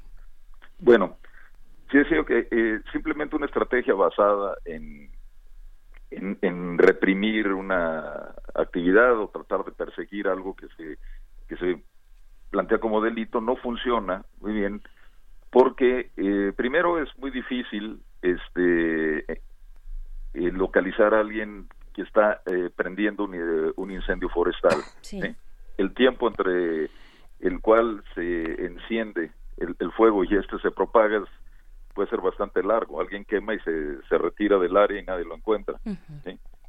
Este no digo que no debe de haber eh, un castigo a quien realiza una, un o provoca un incendio deliberadamente con para dañar a, a, alguien este por ejemplo los propietarios de, un bosque. Pero si no tenemos la capacidad de eh, actuar este cuando se generan condiciones de, de impunidad pues finalmente el, el delito sigue. Ahora la mayor parte de los incendios que se presentan como decía, están asociados a cuestiones de cambio de uso del suelo. Este, entonces, la, manera de, de, incidir sobre ellos es justamente a través de la manera como se maneja el, territorio. ¿sí? este, y lo, lo que te, vemos como experiencia es que, por ejemplo, eh, veamos el caso de comunidades indígenas, eh, pensemos Sierra Norte de Oaxaca, por ejemplo, ¿sí? O Nuevo San Juan Parangaricutiro en Michoacán, pues ellos tienen control sobre su territorio y desde luego que hacen labores de prevención de incendios, incluso hacen en algunos lugares uso del fuego como parte del manejo de su bosque y no tienen un problema de incendios forestales. Eh, sin embargo, tenemos los bosques alrededor del Distrito Federal con, que han estado bajo veda durante muchos años que tienen este eh, eh, sigue habiendo actividad de, manejo de, ganado se queman eh, clandestinamente o también tiene uno un montón de paseantes metidos en el bosque y, y hay incendios o bosques como la primavera en, en Jalisco cerca de una zona urbana donde de repente se va el fuego de un basurero o este se encendió porque había niños jugando con, con el fuego o porque salió este alguien eh, que es incendiario eh, con problemas mentales y se pone a prender ahí o porque alguien quiere quemar para eh, expandir un área de este de crecimiento de, de la ciudad o porque se fue la lumbre de, un potrero que estaban quemando para la agricultura entonces tenemos todas esas causas eh, que, son múltiples. Bueno, pues eso tiene que ver con el manejo de los terrenos que están alrededor del bosque y dentro de, del bosque. Y como les decía, buenas prácticas de manejo, pues sería lo más efectivo para eh, reducir este, esta, esta clase de problemas. Claro, las posibilidades parecen o pueden ser infinitas y, se entiende, pues es todo un territorio, el territorio nacional, pero podemos, tenemos una idea de cuándo estos incendios que se salen de control eh, son pues provocados deliberadamente o por accidente de una sola persona y cuándo son por eh, pues temas de agricultura. Bueno, eso lo, lo podemos ver cuando se eh, hacen en serio los reportes de incendios y hay este, una investigación de las causas, pues eso se puede determinar. Y eso es una cosa fundamental porque eso es lo que nos va a orientar para decir, bueno, si esta es la causa de los incendios, entonces cuáles son las acciones que tenemos que hacer para prevenirlos. Este, un problema que tenemos en México es que no hay un buen sistema de investigación de causas de los incendios y que de repente como es un tema sensible políticamente se empiezan a manejar una serie de explicaciones que tampoco tienen que ver eh, mucho con la realidad, ¿no? Por ejemplo que eh, una causa importante de los eh, incendios sean porque fumadores que tiran este, colillas en el bosque, este para encender un fuego echando una colilla de un cigarro necesita estar extremadamente seco el combustible para que se encienda. ¿Eh? Este, entonces eso pues es como una especie de leyenda que se maneja eh, frecuentemente. Este, depende mucho de las condiciones del terreno donde se podría encender un incendio así. Ajá. Eh, eh, parte de la leyenda, pero también viene en las indicaciones de, de, publicidad, digamos, de, oficial, o, bueno, de información oficial que nos dan, que nos da el gobierno, ¿no? ¿no? Nos dan ciertas indicaciones, no prendas fogata, no tires colillas, este, nos dan como esos parámetros. ¿Son acertadas las formas en las que está comunicando el gobierno para prevenir estos incendios? No, yo, yo, creo que, que, no, porque son demasiado simplistas. O sea, no se está abordando el problema. Desde luego que hay cosas que son indicaciones para quienes visitan el bosque, por ejemplo, que van de paseo el fin de semana. Entonces, eh, pongamos el caso, al lado de la ciudad de Guadalajara, es la segunda ciudad más grande del país, está un área protegida que es el bosque de la primavera y eso prácticamente resulta invadido en este periodo vacacional. este, y el personal que maneja el área protegida, pues claro que les da una serie de indicaciones y los visitantes asumen esas indicaciones. No pueden encender un fuego donde quieran, eh, poner una fogata. Tienen que irse a los lugares donde está permitido y hay condiciones para acampar, o cuando las condiciones meteorológicas lo indican, simplemente ni en esos lugares se pueden encender fuego. Entonces, eso está controlado y rara vez han ocurrido incendios causados por visitantes en el área, eh, este, que llegan a las áreas donde hay control de la visita pública. Entonces, eso tiene que ver con el manejo de, eh, del área. Hay una prevención de, eh, de los incendios y entonces, pues, no ocurren por esas causas. Claro, estamos preparados para afrontar este, pues, esta temporada de sequía eh, en, en, el país, pues, pues ya van eh, que 50 mil, creo que era 50 mil hectáreas que están eh, que han sido azotadas por estos incendios. Eh, Se espera que sean eh, 200 mil, nos comentaba profesor Enrique Jardel. Eh, ¿se, está, se, se, está preparado para, para hacer frente a esta temporada? Pues yo creo que en términos generales sí, hay, hay que una capacidad instalada para eh, la atención a, a incendios forestales pero hay que eh, creo que es importante señalar también que bueno eh, en México se ha invertido mucho en desarrollar capacidad no solo para el combate de incendios forestales sino para la prevención y como mencionaba para el desarrollo de lo que es eh, una estrategia de manejo del fuego integrada al manejo del territorio. Se ha hecho se han hecho estudios se ha hecho investigación tenemos esas herramientas se han creado con eh, condiciones capacitando gente para, para el tema de incendios. Los combatientes de incendios mexicanos son eh, en, en, general de bastante bien este, capacitados, entrenados, uh -huh. pero tenemos un problema de que prácticamente, eh, y sobre todo el último sexenio, el recorte de, de personal, el recorte de, de presupuesto, el mover gente eh, por razones más de, eh, políticas que otra cosa en ciertos puestos ha ido prácticamente saboteando esa capacidad que se desarrolló en México y que se empezó a trabajar muy duro, sobre todo a partir de la temporada de incendios de 1998, en, en la cual en el país se quemaron alrededor de 850 mil hectáreas de bosque. ¿eh? Entonces, este, esperemos que este nuevo gobierno este pues eh, recupere lo que prácticamente se fue eh, perdiendo de todo esto que se había construido uh -huh. y que pues prácticamente se abandonan eh, el trabajo en las áreas forestales hasta que no vuelve a ocurrir otra temporada de incendios uh -huh. como la del 98 y entonces descubren de nuevo el bosque. ¿Eh? Uh -huh. ¿No se reconoce el servicio profesional de carrera? Llamémosle así esa forma que desde el inicio del siglo se atribuye a la posibilidad de permanecer en el puesto, de tener una permanencia de acuerdo a tus capacidades y tu capacitación. ¿No, no, no existe eso? Pues teóricamente eso estaba, estaba establecido y se invirtió mucho en capacitar este, eh, gente para eh, este, atender el tema de incendios. Uh -huh. Pero digo, eh, ha habido una situación de pues prácticamente de estrangular presupuestalmente a, eh, a, a, las instituciones clave en esto, no solo la Comisión Nacional Forestal, la misma Comisión Nacional de Áreas Naturales Protegidas. Uh -huh. ¿sí?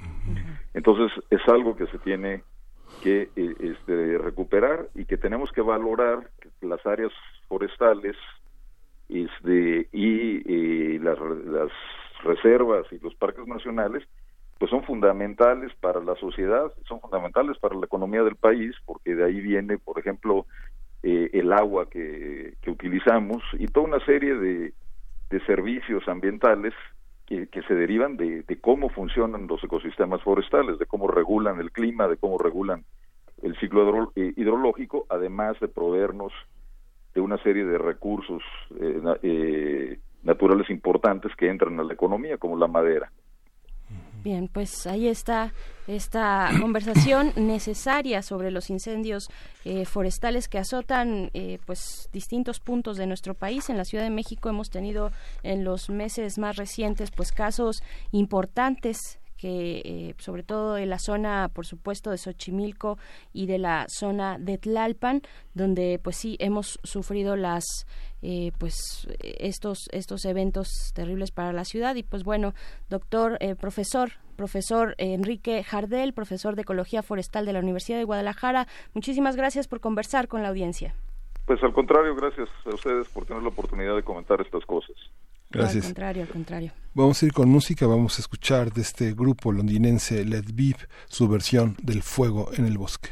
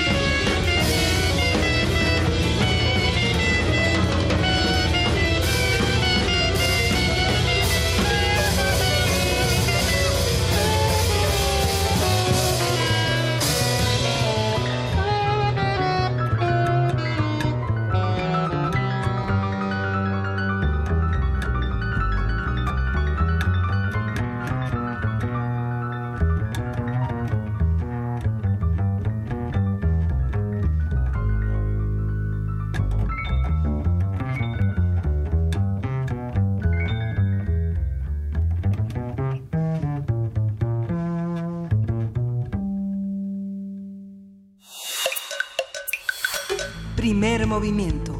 Hacemos comunidad.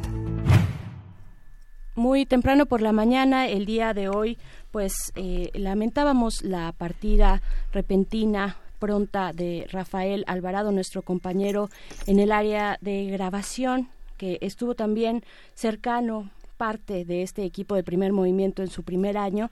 Y pues bueno, Benito Taibo, director de esta radiodifusora universitaria, está aquí también para eh, eh, pues compartir este, este dolor y este pésame con la esposa, las hijas, los familiares y amigos de nuestro compañero Rafa Alvarado Benito. Sí, eh, es muy lamentable tener que llegar hasta los micrófonos para dar estas noticias y sin embargo me parece importantísimo expresar el sentir de toda la comunidad de Radio UNAM por la demasiado prematura partida de nuestro compañero Rafael Alvarado Vázquez, ah, operador, operador de cabinas. trabajamos muy cerca, siempre un hombre diligente, un hombre siempre dispuesto a colaborar. Y bueno, lo lamentamos inmensamente y queremos por este medio mandar un enorme abrazo a sus familiares, a sus amigos, a sus compañeros de trabajo, a todos los compañeros de, del sindicato, a todos los compañeros que trabajan en Radio UNAM, eh, compartirles de este súbito deceso que a todos nos apena enormemente. Eh, le mandamos un abrazo a la familia de Rafa Alvarado y bueno, estará siempre con nosotros. Muchas gracias, chicos. Gracias, gracias. gracias pues vamos a hacer una breve pausa y continuamos. Primer movimiento. Hacemos comunidad. Nota Internacional. El pasado miércoles se dio a conocer que el expresidente de Perú, Alan García, se suicidó para evitar ser condenado por los cargos que se imputaban en el caso de Odebrecht. Lo que el Departamento de Estado de Estados Unidos ha denominado como la mayor red de sobornos extranjeros en la historia ha involucrado a varios personajes de la política latinoamericana, en específico de países como Argentina, Brasil, Colombia, Ecuador, México, Venezuela y Perú. México, aunque no parezca. Pero de acuerdo con las investigaciones, ejecutivos de Odebrecht llegaron a reconocer que la empresa cometió actos de corrupción, incluyendo el pago de aproximadamente 788 millones de dólares en sobornos para facilitar la consecución de contratos para más de 100 proyectos en distintas naciones de la región. Según el Departamento de Justicia estadounidense, entre estos pagos ilegales se ubicaron 349 millones de dólares en Brasil. 98 millones en Venezuela y 10 millones en México. Conversaremos con el profesor Marco Fernández, investigador asociado de México Evalúa, especialista en temas de anticorrupción y profesor de la Escuela de Gobierno y Transformación Pública del Instituto Tecnológico de Monterrey. Bienvenido, profesor Marcos Fernández. Estamos en cabina saludándole eh, Miguel Ángel Quemain y Berenice Camacho. Buenos días. Hola, Berenice.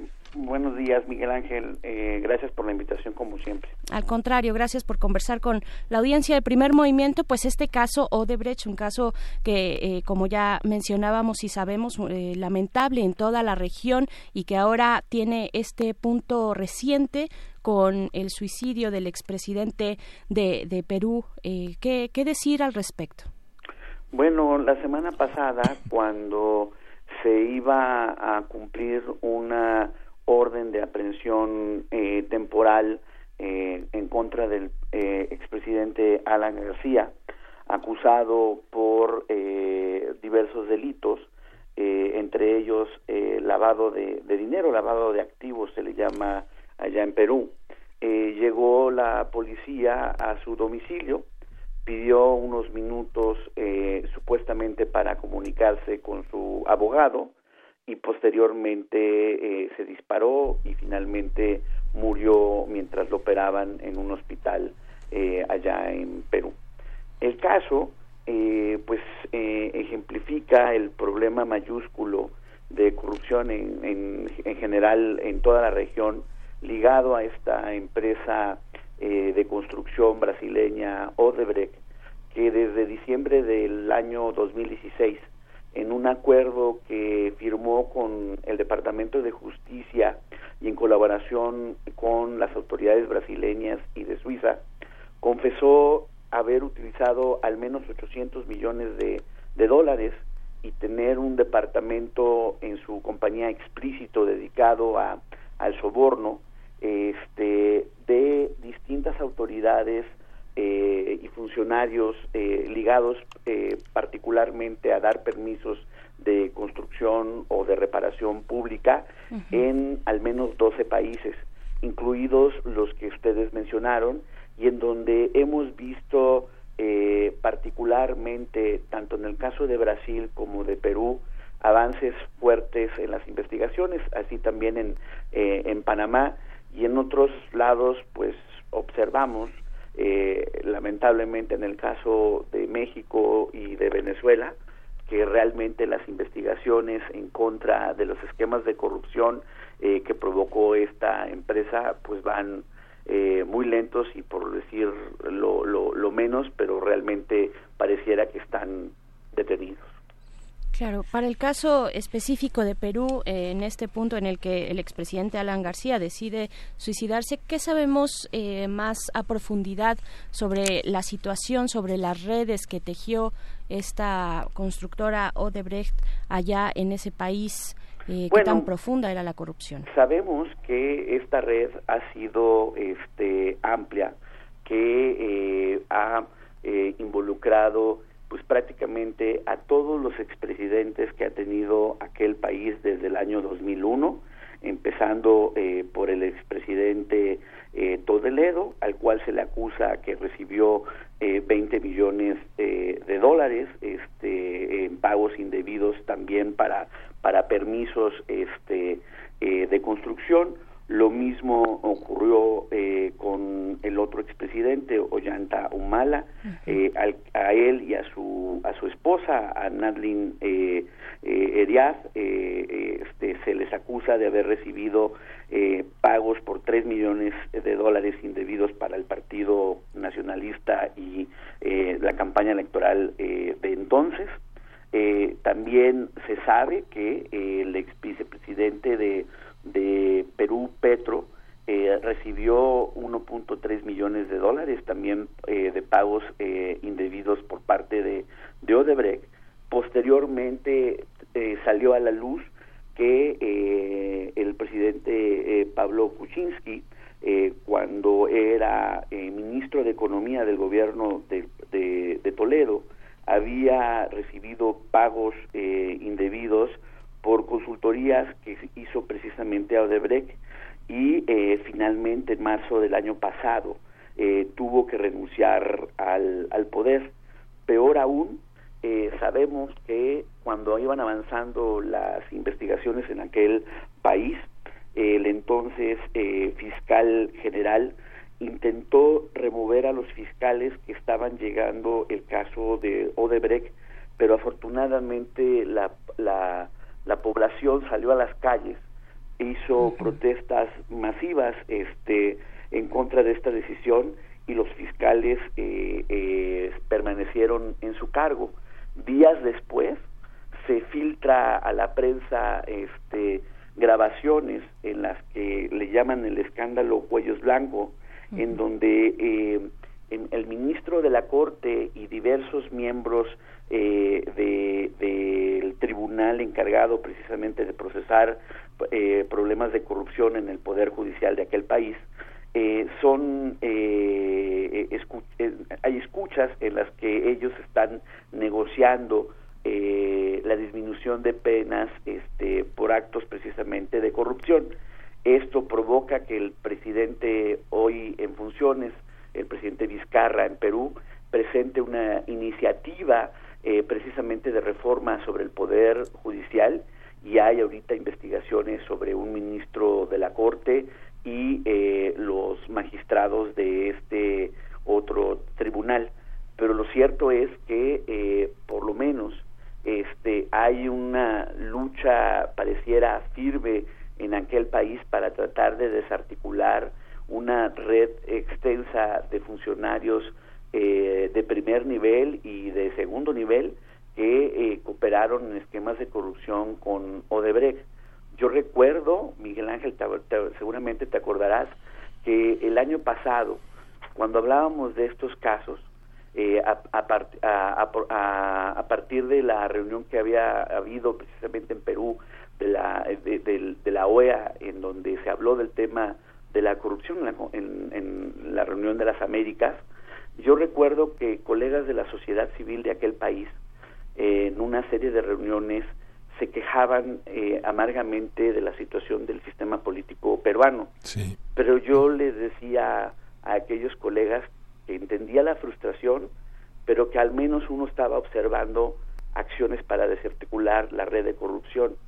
Si frustración teníamos que expresar, pues era la frustración en México, donde Odebrecht hasta ahorita no ha tenido consecuencias legales sustantivas por los supuestos esquemas de corrupción que confesó el representante de aquella de esa empresa en México. Sí.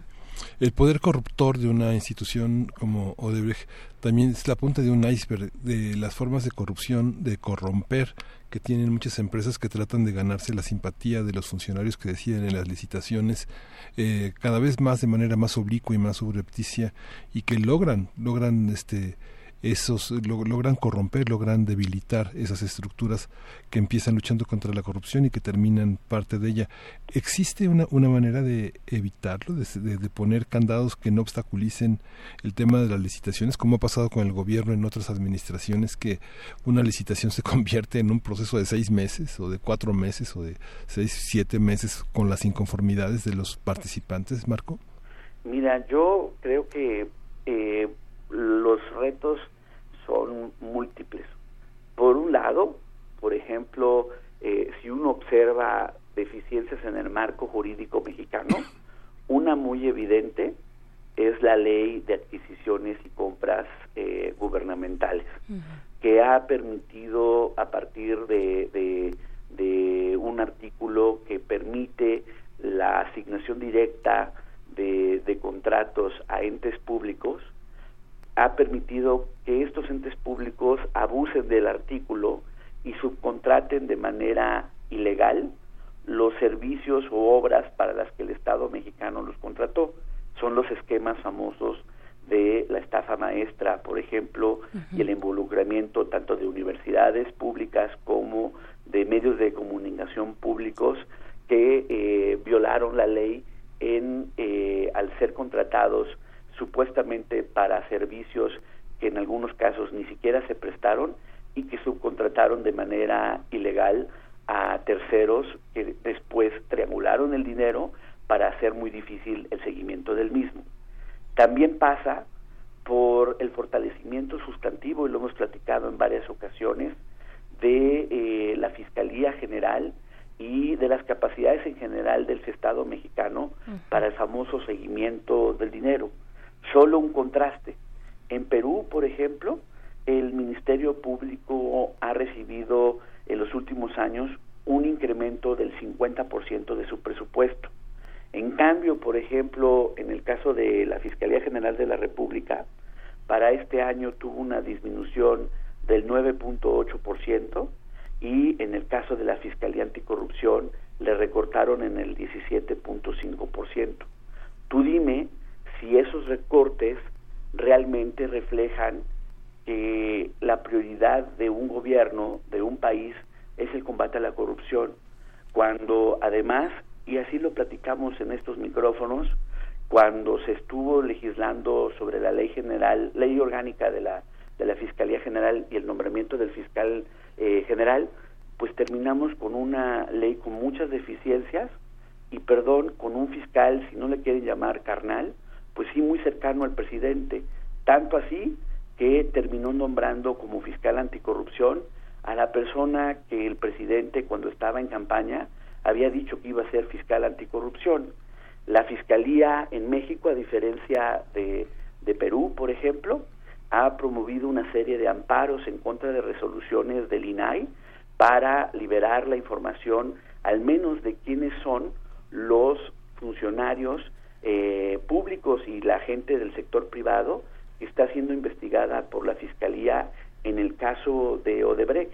De hecho, hace unas semanas, cuando parecía que el juez iba a ordenar en el caso del señor Lozoya, el antiguo director de, Pemex, el liberar la información eh, pública de la carpeta de investigación, pues la Fiscalía General, ahora sí ya con el fiscal Gersmanero, ya no pueden decir que era eh, la gente heredada del tricolor, promovió otro amparo en contra de la solicitud de información que había hecho Animal Político al respecto.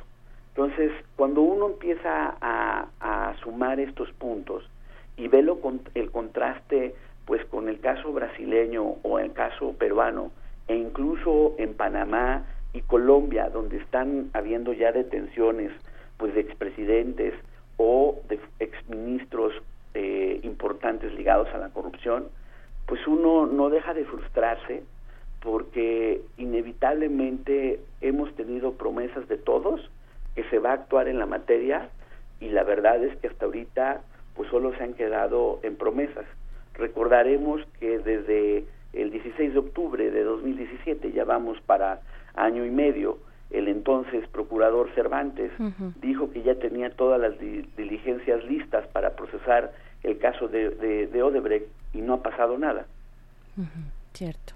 ¿Qué, habla, ¿Qué ha revelado este caso Odebrecht de los distintos eh, fiscales, de las distintas fiscalías de la región? Ya nos dabas este panorama, pero también el elemento de la presión mediática es algo difícil de, evadir, ¿no, eh, Marco Fernández? Mira, yo creo que es una combinación de factores, como bien apuntas, Berenice. Por un lado, hemos visto que eh, las características de las fiscalías donde ha habido más resultados tiene que ver con su verdadera independencia, tiene que ver con el fortalecimiento presupuestal para desarrollar capacidades de investigación y que no se les caigan los casos ante los jueces. Y sobre todo también tiene que ver con medios de comunicación que han acompañado las investigaciones y han ejercido presión cuando se han tratado de hacer guaje o ha habido intento de, de, quitar a la gente que está investigando eh, estos casos. Y insisto, o sea, uno observa, por ejemplo, en Ecuador, pues hay un ex vicepresidente que ya está encarcelado. En Panamá, eh, pues también al presidente y a sus dos antecesores se les está siguiendo un juicio penal. En Bolivia hay dos exgobernantes procesados por el caso. En Colombia, que es uno de los casos que también ha generado polémica porque allá, eh, por ejemplo, uno de los testigos clave en las investigaciones contra Odebrecht falleció y luego eh, envenenaron a su hijo este, eh, en, estas investigaciones, pues con todo y estos problemas graves que ha habido de acusaciones contra Santos y el expresidente eh, Duque, pues hemos visto que eh, el ex viceministro de Transporte, eh, Gabriel García, ha sido detenido y hay al menos 12 detenidos más y un ex senador de la República también enfrentando el proceso legal, al grado que incluso el fiscal anticorrupción de aquel país en Colombia fue detenido en Miami precisamente porque se descubrió que el señor estaba recibiendo pagos indebidos para tratar de hacerse guaje en una investigación precisamente de actos de corrupción. Entonces, uno ve todo este listado, colegas, y contrasta con la realidad nacional y pues la frustración no puede ser mayor. Cierto. Eh, también decir que hay muchas, eh, supongo, no lo sé, sería interesante ver cuáles son las voluntades que se ha ganado esta constructora con monumentos importantísimos, bueno, o espacios o recintos eh, importantísimos donde la gente los ubica, pues sí ubica esta parte de corrupción entre las altas y medias esferas del gobierno, pero también donde ven un beneficio, ¿no? Donde han logrado meterse, eh, vaya, en, en, muchísimos espacios de la región, donde han construido puentes, carreteras, donde pueden llegar a donar, eh, pues, eh, recintos, ¿no? Espacios, parques. ese también es un, es un tema, ¿no? Mira, es cierto que respecto al contraste con los países del sur, Odebrecht tiene relativamente una presencia menor en México estuvo desde, desde la época del presidente Calderón, por ejemplo, eh, involucrado supuestamente en reparaciones de aquella famosa refinería en Veracruz, que incluso el presidente López Obrador en campaña hace dos años tiene ahí todavía está circulando el video en YouTube en donde denuncia a Odebrecht y los malos eh, eh, arreglos que tanto Calderón como el presidente eh, entonces Peña Nieto habían hecho con esta este e, e, esta su filial aquí en México Pero desde entonces, insisto, no ha pasado nada. No ha pasado la Auditoría Superior de la Federación, por ejemplo, documentó cómo Odebrecht había recibido eh, 35.5 millones de dólares este, para una serie de reparaciones que ni siquiera terminó. Y cuando empezó la presión sobre el caso mexicano, se dijo, bueno, ya tenemos a Odebrecht inhabilitada por dos años y con una multa, este, si no mal recuerdo, de eh, 30 millones eh, de dólares. Pero otra vez, veamos el contraste, por ejemplo, este, en el caso brasileño. La inhabilitación son por 10 años. El, el dueño de Odebrecht enfrenta un proceso de más de 15 años en la cárcel. Uno de los hombres más ricos de, de, Brasil, involucrado también este, con negocios en Odebrecht, está en la cárcel por 30 años. O sea, se mandó la señal imperfecta, pero señal clara al fin y al cabo, de que de vez en cuando no hay nadie por encima de la ley en aquellos países. Eso, eso es importante, con eso nos queremos eh, quedar en esta conversación. Marco Fernández, investigador asociado de México Evalúa, muchas gracias por conversar con nosotros y pues seguiremos adelante en este tema. Muchas gracias. El agradecido, como siempre, soy yo. Muy buen día. Un abrazo, Marco. Vamos, vámonos ya, son las 9.1. Síguenos en redes sociales. Encuéntranos en Facebook como Primer Movimiento y en Twitter como arroba PMovimiento. Hagamos comunidad.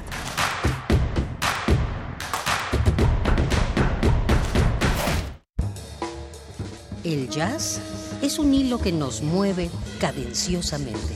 Intersecciones se une a Neuma, Festival Internacional de Jazz de la Ciudad de México.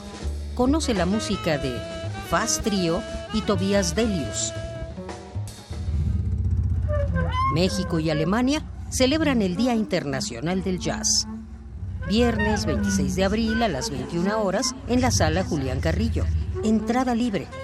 Consulta sedes y horarios del festival en facebook.com diagonal Festival Neuma MX. Sé parte de Intersecciones, donde la música converge. Radio UNAM, experiencia sonora. Felicidades, ya son 20 años. En cada elección que hemos decidido, hemos avanzado. La verdad, en confianza, participamos cada vez más, porque estamos ciertos que nuestra elección se respeta y es en beneficio de todas y todos. Ya son 20 años eligiendo a quienes nos representan. Tribunal Electoral de la Ciudad de México. 20 años garantizando justicia en tu elección. Cuidado con el sol. La radiación solar es más fuerte en esta temporada y puede causar insolación. A largo plazo, causa manchas y envejecimiento prematuro de la piel y es factor de cáncer. Ponte ropa holgada de manga larga, revisa el índice UV, evita las horas de más calor y cuida a los niños y adultos mayores. No olvides el bloqueador solar. El calor es vida, siempre con precaución. Sistema Nacional de Protección Civil. Imagen, luz, poder, movimiento, resistencia. Islas Resonantes. Pensar el mundo a través del sonido. Un programa de entrevistas y selecciones sonoras para analizar los saberes científicos, culturales y artísticos contemporáneos desde el fenómeno aural. Conduce Cintia García Leiva todos los martes a las 11 de la noche o sintoniza su retransmisión los sábados a las 7 de la tarde. 96.1 de FM. Radio UNAM. Experiencia sonora.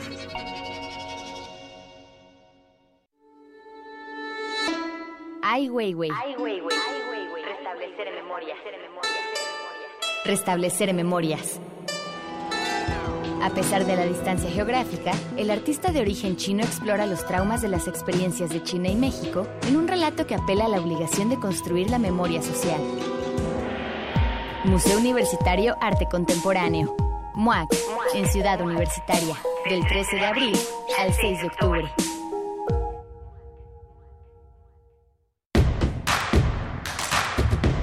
Encuentra la música de primer movimiento día a día en el Spotify de Radio UNAM y agréganos a tus favoritos.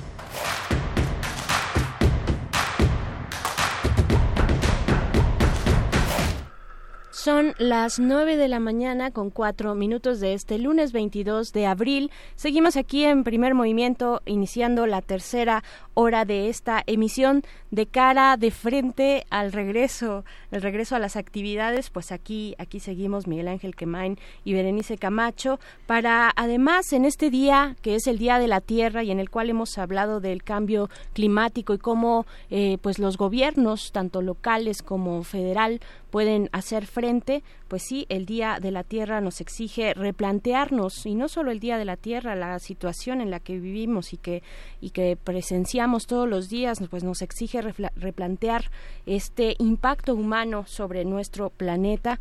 Y pues bueno, además de esto, en este Día de la Tierra también la universidad la universidad el día de hoy conmemora y a partir de hoy y dentro de los siguientes meses hasta agosto, hasta agosto estarán esta serie de conmemoraciones por el eh, pues la autonomía, los 90 años de autonomía, la UNAM eh, envía un comunicado que voy a eh, dar lectura a continuación rápidamente. Dice la UNAM puso en marcha hoy una campaña de comunicación para celebrar 90 años de su autonomía. Por ello, a partir de esta fecha y hasta mediados de agosto próximo, la universidad difundirá materiales y mensajes para sensibilizar a los universitarios y a los no universitarios sobre la relevancia de esta condición determinante en el quehacer institucional durante las últimas nueve décadas en la formación de profesionales y en la generación y difusión del conocimiento, Miguel Ángel. Autonomía que fue conquistada tras diversas batallas de los universitarios, que ha sido un factor invaluable para el desarrollo académico, político, social y cultural de la Universidad Nacional y del país entero. A través del ejercicio de la autonomía responsable, esta casa de estudios es un espacio de libertades en el que se cultiva y fomenta el pensamiento crítico. La campaña de comunicación resalta que la autonomía está en las raíces y es esencia de la universidad, también que es herencia de los universitarios, es tradición e identidad, es, en síntesis, un bien público de la nación que transforma a la sociedad y que mira al futuro. Pues ahí está este boletín que conmemora los 90 años, 90 años, nueve décadas de autonomía de esta Universidad Nacional Autónoma de México. Y pues bueno, de esta manera iniciamos la tercera hora de primer movimiento. Hoy tenemos, como todos los días, poesía necesaria en la voz de Miguel Ángel Quemain. Así es que vamos para allá y regresamos. Primer movimiento. Hacemos comunidad. Es hora de Poesía Necesaria.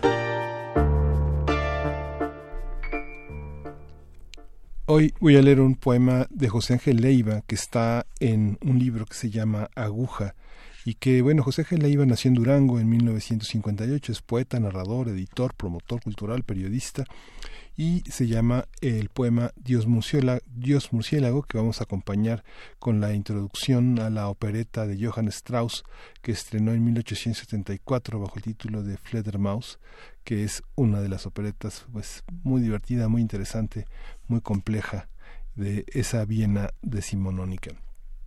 Dice Dios murciélago, enhiesto en pedestal de roca no ve lo que nosotros la costura del dolor, la llaga de la ausencia, el pus donde hormiguea el recuerdo, amores sin músculo, fantasmas infecciosos de basalto. Las orejas reconocen la masa de color, el aire entre las flores, turbulencias del fruto cayendo de su rama, pájaros jugosos cazados por aves de mayor tamaño, sangre con olor de luz, de riego, de fuente que emana oscuridad. La piedra, el cincel, el pensamiento, se ablanda y se aligera, la imagen de Dios es inaudible, evade los radares. Si fijamos la vista en el polvo, en las cosas de apariencia muerta, percibiremos el temblor que las anima, la lengua aguijón sobre la carne. El monolito emerge de la entraña, su presencia estática se mueve, no sentimos el peso de sus alas, planea alrededor del sacrificio, esparce con su hocico la simiente de esa flor que tiene contados los segundos.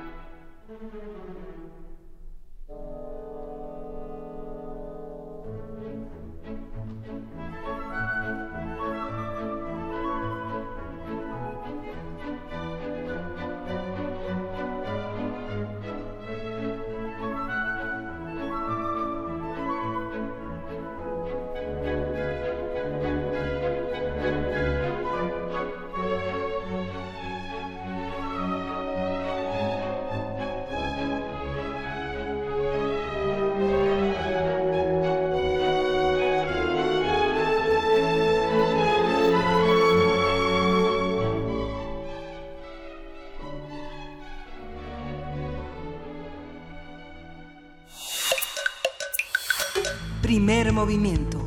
Hacemos comunidad. La mesa del día. La semana pasada, dirigentes de la Coordinadora Nacional de Trabajadores de la Educación, CENTE, se reunieron para analizar el memorándum del presidente Andrés Manuel López Obrador, en el que se ordenaba a tres secretarios de su gabinete frenar la reforma educativa que propuso Peña Nieto en el sexenio pasado. El memorándum despertó posturas contrarias y señalamientos de políticos, gobernadores y juristas, quienes aseguraron que interpondrán una serie de amparos ante el Poder Judicial de la Federación. Este lunes se llevará a cabo una reunión entre los líderes magisteriales y el secretario de Educación Pública, Esteban Moctezuma Barragán. El magisterio espera que se atiendan sus demandas para mejorar sus condiciones laborales, administrativas y económicas. Así es, para ello eh, nos acompaña el doctor Ángel Díaz Barriga, doctor en Pedagogía por la UNAM, investigador emérito del Instituto de Investigaciones sobre la Universidad y la Educación de esta universidad. También, doctor Ángel Díaz, muy buenos días. Saludamos desde cabina Miguel Ángel Quemain y Berenice Camacho. Bienvenido. Eh, buenos días, Miguel Ángel. Buenos días, Berenice. Un gusto estar con ustedes y su audiencia. Muchas gracias, doctor eh, Ángel Díaz. Pues conversar sobre lo que está sucediendo hoy en la educación mexicana, los modelos a seguir, los contenidos, los programas que siguen vigentes dentro de todo este eh, foco mediático que se ha eh, dirigido, que ha dirigido la atención pues desde la, la, resurrección y aspiraciones políticas de la maestra Gordillo, el memorándum, el problema con la, con la coordinadora, lo que está ocurriendo, pero eh, en el centro debería estar, en el centro de esta discusión, pues eh, el espacio del aula, los niños y las niñas en México. ¿Qué está ocurriendo hoy en esas aulas en nuestro país? Mire, yo, diría que las aulas siguen funcionando.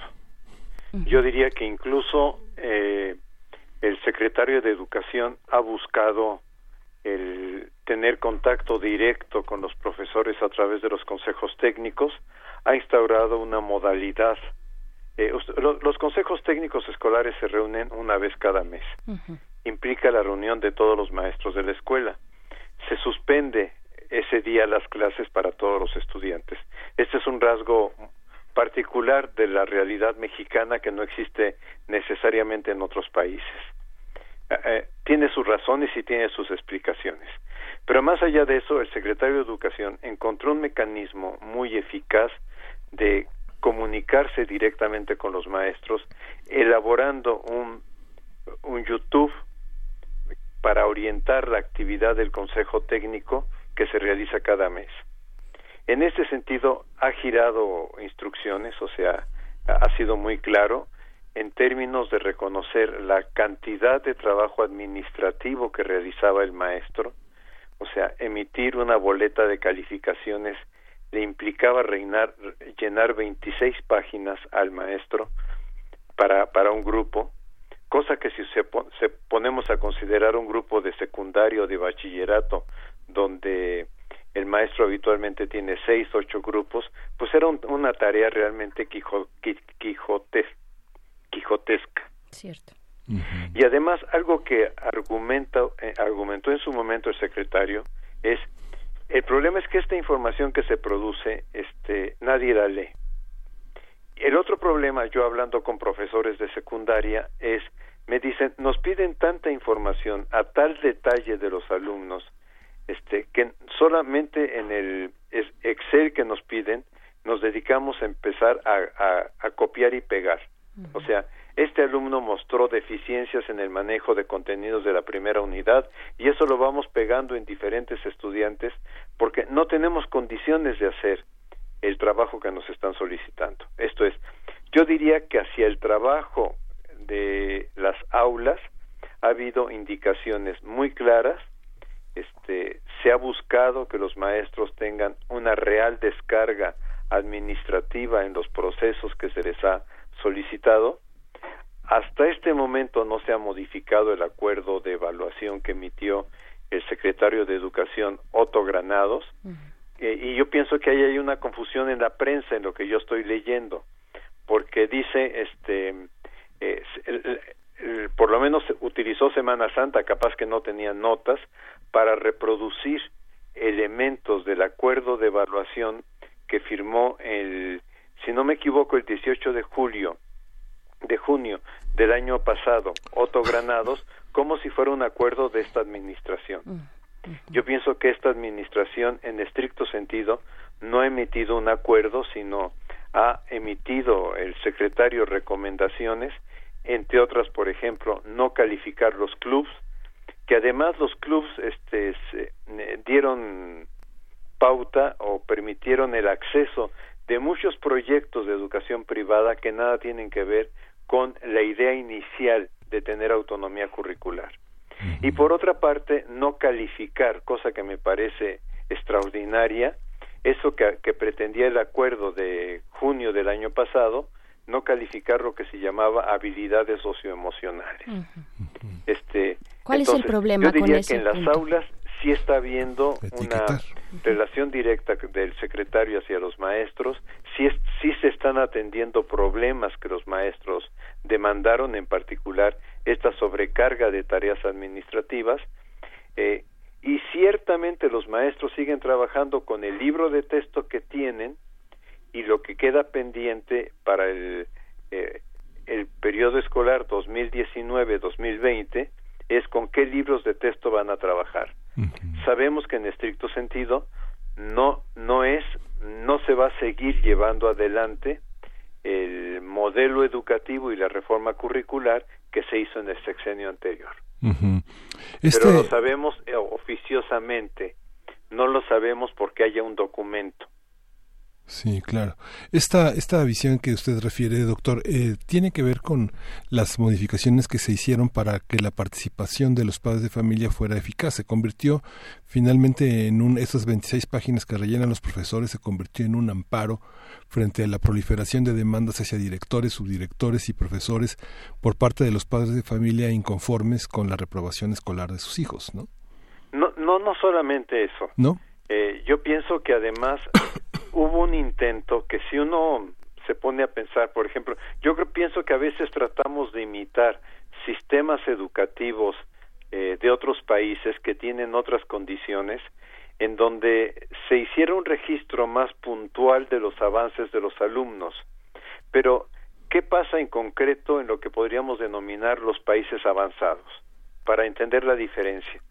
Este, en los países avanzados, el contrato de un profesor no solamente es por las horas clase, sino tiene un contrato que le permite tener tiempo y espacio en la escuela para realizar las eh, actividades complementarias que requiere el trabajo escolar, tales como preparar el curso, calificar los trabajos de los alumnos, tener reuniones con los maestros, este, elaborar material didáctico, etcétera. A ver, ¿qué quiero decir? que en el caso mexicano solamente se le paga al maestro las horas que está frente al grupo y todas las otras actividades que hay que hacer, que un docente tiene que realizar, las tiene que realizar en su tiempo libre. Esto es, en su tiempo fuera de la escuela. Eh, entonces, este, se entiende que en, en los países desarrollados se puedan hacer reportes más finos sobre el avance de un estudiante hablando, por ejemplo, de qué tipo de procesos matemáticos resuelve con más facilidad, qué dificultades matemáticas por estudiante se van encontrando, etcétera. Este, pero eso definitivamente en el caso mexicano es una, yo, diría una cosa imposible. Una profesora de secundaria el año pasado me enseñaba en su computadora todo lo que tenía que llenar. Ella, ella solamente trabaja con seis grupos, 250 alumnos y me decía, mire doctor, la verdad es que 250 alumnos en el contacto hora-clase, ni siquiera le puedo decir que conozco a todos. De cada grupo conozco algunos que sobresalen y algunos que muestran dificultades o de conducta o de aprendizaje, pero, pero hay la mayoría del grupo que me queda totalmente desconocida. Claro.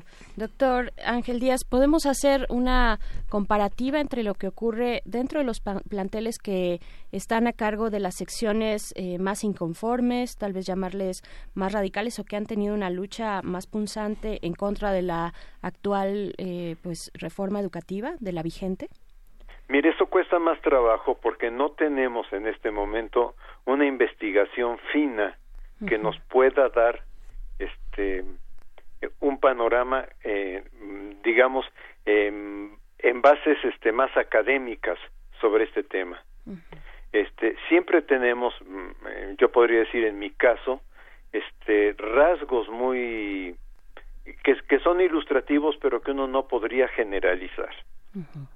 Por ejemplo, estoy dirigiendo o estoy codirigiendo ahorita una tesis doctoral de una estudiante indígena oaxaqueña en una comunidad hindú, eh, perdón, en una comunidad yañú, me equivoqué, en una comunidad yañú, este, y uno lo que observa ahí es cómo las prácticas de la comunidad se incorporan a las prácticas escolares y hay una modificación de las prácticas escolares.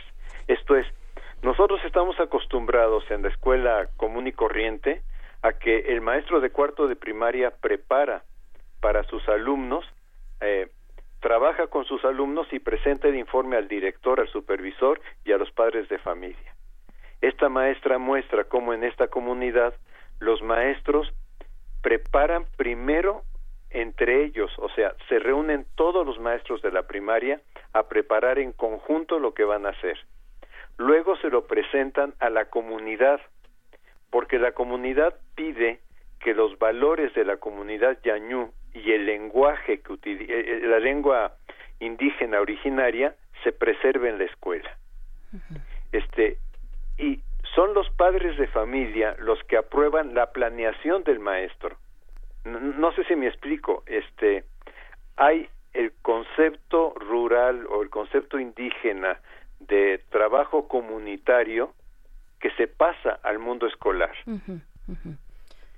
¿Cómo este, resuelven las autoridades eh, en, el tema, las autoridades educativas, la cuestión del plan de estudio, de, llevar a cabo el plan de estudio, de estudio de manera conjunta con lo que se pueda agregar en las particularidades de cada una de las escuelas, de las regiones? Yo pienso que estos, que tengo dos o tres tesis de este sentido, esta es la que más resalta por ser un estudiante indígena, pero todos estos casos van mostrando que las autoridades educativas para estas situaciones muestran amplia flexibilidad porque entienden que el proyecto de la escuela tiene que articularse al proyecto de la comunidad. Este, esto obviamente no lo vemos en las escuelas urbanas. Ahora, yo generalizar y decir toda la sección 22 trabaja de esta manera, no lo podría hacer.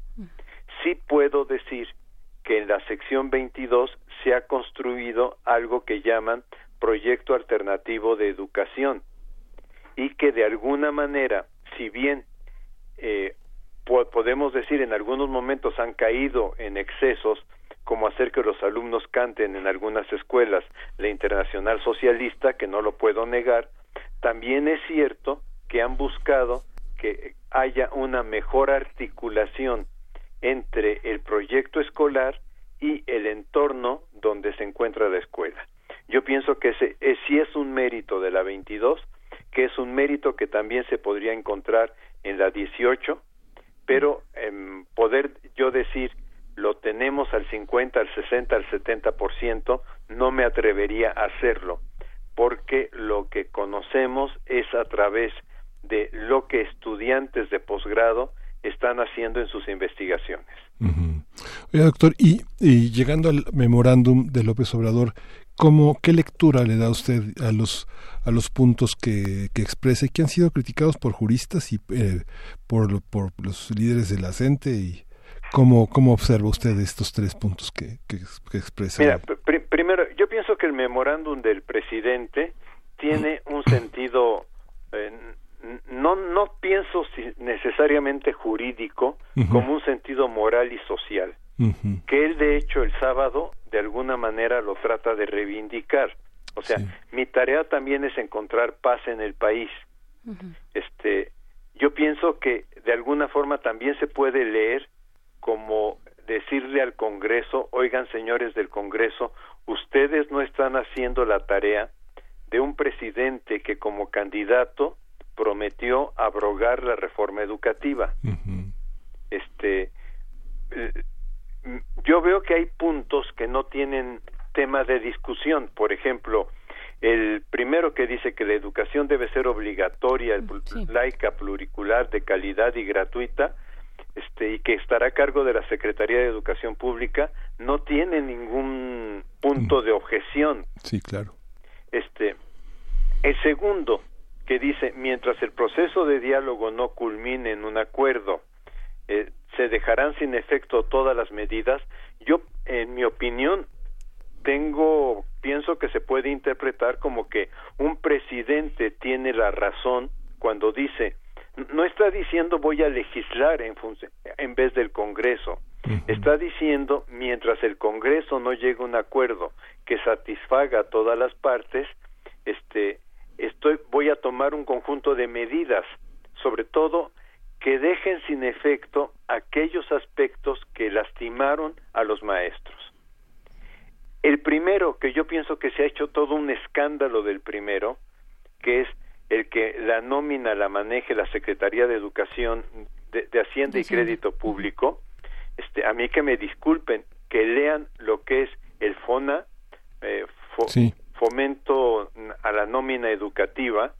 Esto se creó con el presidente Peña Nieto y se aprobó en el Congreso en 2014 y lo que consiste en esto, eh, esto lo que consiste es en quitarles a los gobernadores el manejo de la nómina magisterial. Aquí hay algo que se ha ocultado y que se pone siempre la responsabilidad de la, del mal manejo de la nómina a la, a la sección 22, a la sección este 18, y a la, 17 de Chiapas y al CENTE en conjunto. Y la nómina eh, fue entregada por el presidente eh, Carlos Salinas de mm. Gortari en 93 en lo que llamó la descentralización educativa fue entregada a los gobernadores. ¿Y qué hicieron los gobernadores con la nómina? Perdonen la expresión, lo que se les dio la gana. Esto es, los gobernadores utilizaron el recurso que les depositaba Hacienda para utilizarlo en educación cuando tenían un problema con policías, lo mandaban a policías. Cuando tenían un problema con hospitales, lo mandaban a hospitales. Y cuando lo querían mandar y triangular a cuentas y a, cosas este, eh, de corrupción, también lo hicieron. De suerte que las auditorías superiores de la Federación, y el caso más claro fue el caso de Veracruz, siempre indicaron que el dinero que se daba a los gobiernos de los estados para la educación no terminaba en la educación. Se desviaba. Sí, entonces, el que el presidente diga, este, la nómina va a ser manejada por la Secretaría de Hacienda, este, en acuerdo con la SEP, ya está establecido. Quizá la, la única diferencia que hay es que antes el gobierno del estado tenía que mostrar a partir del censo que se hizo con Chaufet, que lo hizo el INEGI, en donde eh, eh, el gobierno del estado había mostrado que tenía, por decir un número, cinco mil maestros en primaria, entonces la nómina que se le daba al estado era para el pago de esos cinco mil maestros. Pero vimos cómo explotó este tema al principio de año en Michoacán, porque los gobernadores, eh, para evitar los conflictos con los maestros, que es el caso de Michoacán, les daban el pago de salario, pero firmaban con el sindicato bonos que llegaron a firmar con Michoacán hasta 28 bonos.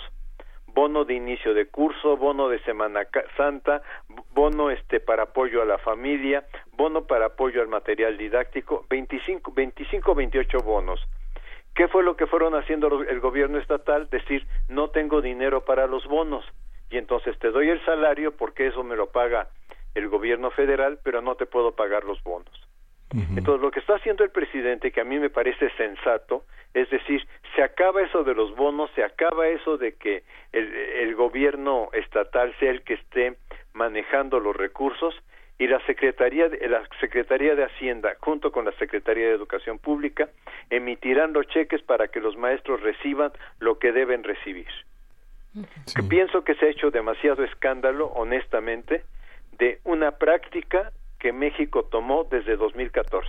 Sí, aunque esos bonos realmente para muchos profesores son el verdadero sueldo que tienen, digamos, este, se le pasan diciendo que hay partes del año que son absolutamente secas, ¿no? Sin, sin ningún este estímulo, que era como el, el sueldo de los funcionarios, el sueldo agregado que inflaba los sueldos que se redujeron ahora en la ley de remuneraciones a los servidores públicos, ¿no? Ese problema lo tiene el país en la educación este, prácticamente desde que se creó el Sistema Nacional de Investigadores en 84 y luego ya con Salinas que se potenció en bonos para para profesores de educación superior, bonos para profesores de educación básica. Esto es es absurdo que, por ejemplo, en educación superior, mm, voy a tomar el caso de la UNAM, un asociado C se le ofrezcan 20 mil pesos de sueldo cuando se le pide doctorado, publicaciones, etcétera, y es, un titular C, perdón, y después se le ofrezca una compensaciones que pueden llegar al 100% este, en programas de estímulos. Entonces, lo que tiene este país como un defecto, que honestamente no sé cómo va a salir de él, porque es en todo el sistema, es que tiene sueldos bajos y una cantidad de bonos, etcétera, que de hecho están también en el conflicto de la UAM en este momento, ¿no? Cierto. Eh, doctor Ángel Díaz, ¿cómo, ¿cómo leer la situación del sindicato? Ya sabemos que es que es plural, que es diverso, que, que, pues no podemos dar una sola lectura de lo que puede estar ocurriendo en su interior, pero pues tenemos a, pues las aspiraciones políticas reveladas del Baester Gordillo. Eh, ¿cómo, ¿Cómo está el sindicato políticamente hablando en estos momentos? Bueno, ahí tenemos varios problemas. El primer problema es que ciertamente el presidente cometió un error el 12 de diciembre al enviar un proyecto de reforma constitucional al tercero bastante mal elaborado y tenemos que reconocerlo. Y entonces esto lo que abrió en lo que se llamó el Parlamento abierto, lo que abrió es a que muchas posiciones se fueran expresando. Posiciones que apoyaban el tema de la abrogación de la reforma, pero posiciones también que fueron reestructurando lo que fue el Pacto por México, esto es, reestructurando PAM, PRI y PRD con algunos académicos, este, en donde si uno ve la votación de la Comisión de Puntos Constitucionales y, Educación, este, que se realizó el 21 de marzo, si no me equivoco, eh, una diputada del PRI dijo yo doy mi voto aprobatorio porque esto conserva el 80% de la reforma de 2013. Este, entonces, ¿qué es lo que tenemos? Que se que, que al presentar el presidente un proyecto mal elaborado, con el tiempo que se dio correr, este, se fueron volviendo a resurgir esto que el presidente llama en este momento las fuerzas conservadoras. Y han hecho un bodrio, perdón por la palabra, pero han hecho un bodrio lleno de inconsistencias del proyecto de decreto que firmaron el 27 de marzo. Aquí ya lo estoy viendo. Y entonces, este, ¿esto qué pasa? ¿Qué hace que la coordinadora diga esto no fue lo que el presidente nos prometió en campaña? El presidente nos prometió abrogación. Y aquí lo que hay es un reemplazo nada más dándole al nuevo organismo muchas funciones. Yo diría que el nuevo organismo es una CEP en paralelo, en donde prácticamente cancela la autoridad del propio secretario de Educación. Este, entonces, ahí tenemos una posición. La otra posición es el sindicato que quedó como turulato después de que eh, encarcelaron a Elvester y que durante todo el sexenio de Peña Nieto fue incapaz de defender la violación a los derechos laborales de los maestros? Por ejemplo, ¿quién levantó la voz en este país cuando los maestros fueron llevados por medio de policías, por medio de militares, a lo que se llamó la evaluación del desempeño 2015? Más aún yo recuerdo en el Belisario Domínguez a la entonces presidente del INE decir hubo problemas, pero estos no invalidan, no quitan validez al, al trabajo de evaluación que se realizó. Óigame, que me, que me disculpe, pero si a mí me ponen una, una, una pistola, un cañón y me llevan a hacer un examen, no me digan que esto no crea una condición de invalidez intelectual.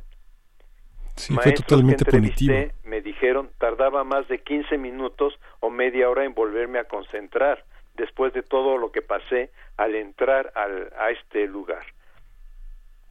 Pero el CENTE en concreto, las diversas secciones del CENTE, me refiero a, a, las secciones de los líderes sindicales, sencillamente permanecieron callados para no recibir lo que había recibido el Bester, que era opciones de, de ser metidos a la cárcel.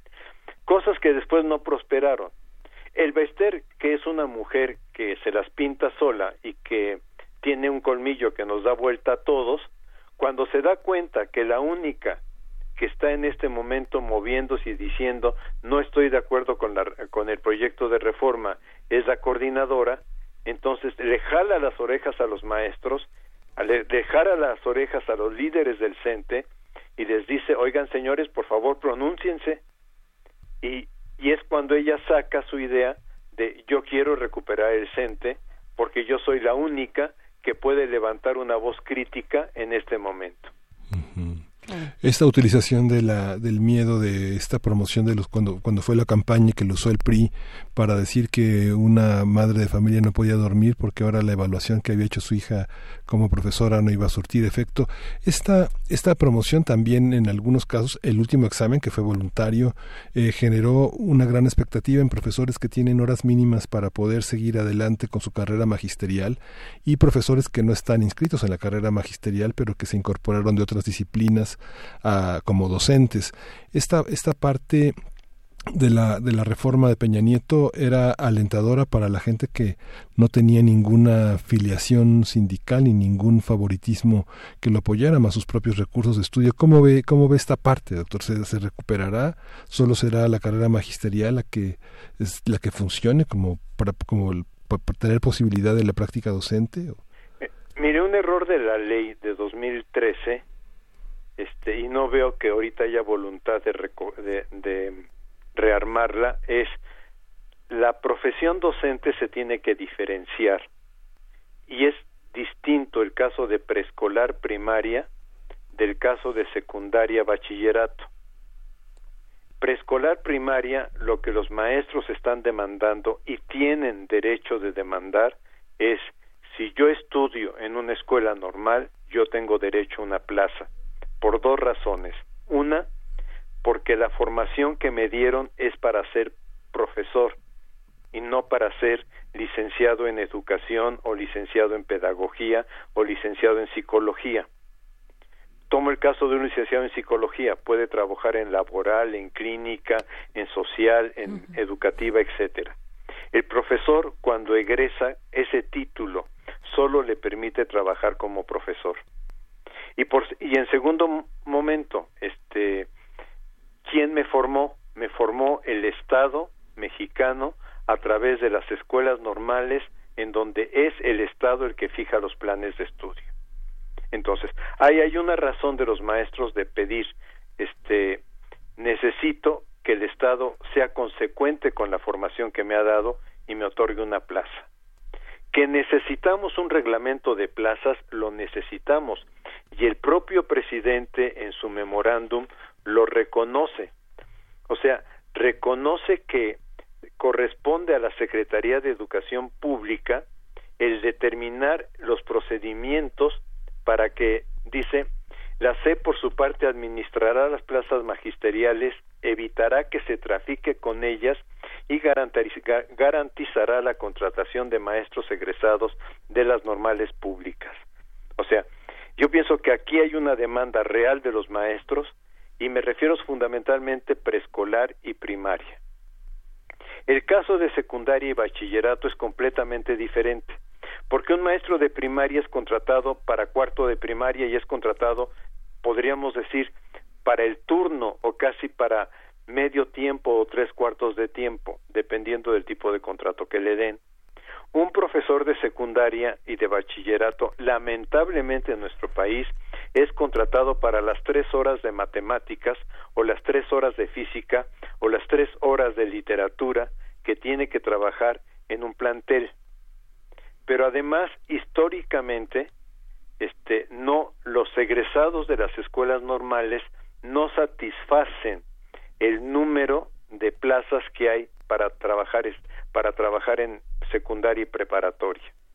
Entonces, siempre yo pienso que si nosotros recordamos nuestra propia secundaria, vamos a encontrar que además del profesor que venía de la normal, había un profesor que era ingeniero, otro que era sociólogo, otro que era abogado, médico, etcétera. Lo que pasa es que en los años 70, este, esos profesionales que ingresaban con otra profesión que no fuera la normal superior, eh, tenían que llevar un curso de regularización pedagógica. Eh, lo que tendríamos que hacer en este caso, si queremos enfrentar el problema, porque es un problema real, y es un problema donde los maestros que pudieron acceder a un incremento de cuatro o seis horas en las horas que tenían contratadas, este, obviamente decían qué bueno que existe este mecanismo porque ya no tengo que negociarlo con el sindicato. ahí lo que se tendría que hacer es un reglamento muy claro de cómo intentar que los profesores de secundaria y de bachillerato tengan el número de horas suficientes para poder llevar a su familia el dinero que se requiere para poder este sobrevivir. Entonces, ahí también necesitamos de un reglamento muy claro en donde los maestros puedan ir ampliando su esquema de horas. Eh, por otra parte, eh, la, la, la oposición o los que estuvieron a favor del pacto por México, PRIPAM, PRD, dicen es que esto solamente se puede hacer a través de una evaluación. Yo lo que digo es, tenemos en las universidades experiencias de cómo podemos contratar a estos maestros, que se llaman concursos de oposición, que no son exámenes, son, implican otras tareas, pero implican tener comisiones dictaminadoras. Entonces necesitamos un reglamento nacional de comisiones dictaminadoras que estén integradas por profesores destacados en matemáticas en secundaria, profesores de matemáticas de normales superiores o de universidades pedagógicas y profesores de matemáticas de universidades públicas. O sea, que sea una estructura tripartita la integración de las comisiones dictaminadoras que se aprueben por un mecanismo estatal y que se vaya convocando a las a las vacantes de plaza que se requieran de acuerdo este a la especialidad pero que no sea un examen que pasen por una comisión dictaminadora lo que yo observo y esto es algo que nadie toca cuando hablan de la concentración de nóminas porque yo sigo teniendo contacto con profesores. Eh, tengo el caso de una profesora de secundaria que primero le asignaron ocho horas, después le asignaron diez horas y después le asignaron eh, seis horas para completar las veinticuatro. Ella trabaja en la misma escuela en el mismo turno, o sea, trabaja en la misma secundaria en el mismo turno, pero ella recibe tres cheques y uno se pregunta, esto, esto no es nada complicado. Hay un registro federal de causantes, hay un número de trabajador, o sea, la UNAM lo hace. La UNAM, este, cuando un profesor trabaja en dos facultades o cuando un profesor trabaja en bachillerato y en facultad, pues tiene su registro federal de causantes, tiene su eh, clave de trabajador, su número de trabajador, y nada más le pregunta en cuál de todos los lugares quieres recibir tu cheque y todo se concentra en un cheque. ¿Por qué la SEP, cuando están estos casos que estadísticamente y tecnológicamente son muy fáciles de fusionar, esto es, de que esta profesora en vez de recibir tres cheques reciba un cheque, ¿por qué no lo hace? No lo hace porque la SEP le sigue interesando el fraccionamiento de plazas. Esto es, cuando esta profesora se jubile, la SEP va a poder ofrecer tres plazas, una de ocho horas, una de diez horas y una de seis horas. Y es ahí donde empieza la corrupción, porque entonces algunas de estas horas se las ofrecen a sus cuates. Aún con la reforma 2013, este procedimiento sigue existiendo. Yo entrevisté maestros que me dijeron, se jubiló un profesor que tenía 16 horas y a mí me invitaron sin ningún procedimiento a ocupar ocho de esas 16 horas. Entonces, tenemos un problema muy serio en el país, pero ahí lo que necesitamos son reglamentaciones más claras de cómo esto que dice el presidente, que la SEP sea la encargada de administrar las plazas, pero que la SEP entienda que esta administración de las plazas tiene que pasar por concursos de oposición, tiene que pasar por integración de comisiones dictaminadoras, este, que es la única manera en donde podríamos garantizar que efectivamente los maestros que están frente a los estudiantes tienen las habilidades de desempeño, porque el examen que elaboró el Ceneval y que aplicó la coordinación de servicio profesional docente y que avaló el INE, porque el INE siempre se lava las manos aquí, el examen de conocimientos no garantiza que una persona tenga las habilidades docentes que se requieren para trabajar con estudiantes. Bien, pues ahí está, doctor Ángel Díaz Barriga, eh, investigador emérito del Instituto de Investigaciones sobre la Universidad y la Educación de esta universidad. Eh, muchas gracias. Sigamos, sigamos esta conversación porque hay todavía muchos puntos sobre la mesa que abordar. El tiempo eh, es implacable, pero bueno, veremos pues cómo se va desarrollando y si se va deshaciendo este nudo en la negociación por la nueva reforma educativa. Muchas gracias, doctor Ángel Díaz. Y desglosar el sistema, doctor.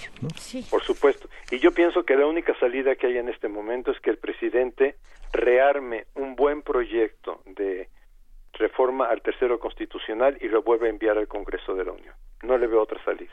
Pues ahí está, ahí está esta voz de especialistas del doctor Ángel Díaz Barriga. Muchísimas gracias, doctor. Muy buen día.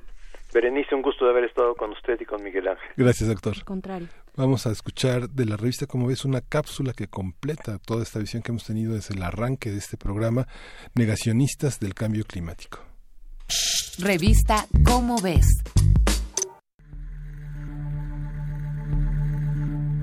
El deshielo de los glaciares, la mayor duración de inundaciones y sequías, el decreciente rendimiento agrícola, el desplazamiento de especies animales, la aparición de nuevas plagas y enfermedades, en fin. No se necesita ser un especialista ambiental o tener un laboratorio para sentir las alteraciones que el cambio climático le causa a nuestro planeta. Como habitantes, solo necesitamos ser lo suficientemente receptivos. Aún así, no son pocos los llamados negacionistas, que consideran que estas señales son tan solo exageraciones y lamentablemente muchos de ellos son quienes tienen el poder de disminuir los factores causantes de esta catástrofe. Pero ningún esfuerzo es poco, y aunque muchas veces nos embargue la impotencia al comparar nuestras acciones con las iniciativas gubernamentales y empresariales, aquí hay un par de ejemplos de lo que una comunidad puede hacer por el medio ambiente.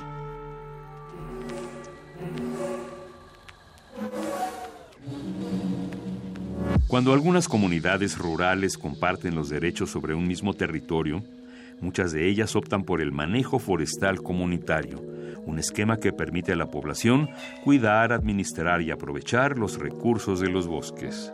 Recordemos que los bosques ofrecen a su entorno beneficios más allá de capturar el dióxido de carbono del ambiente.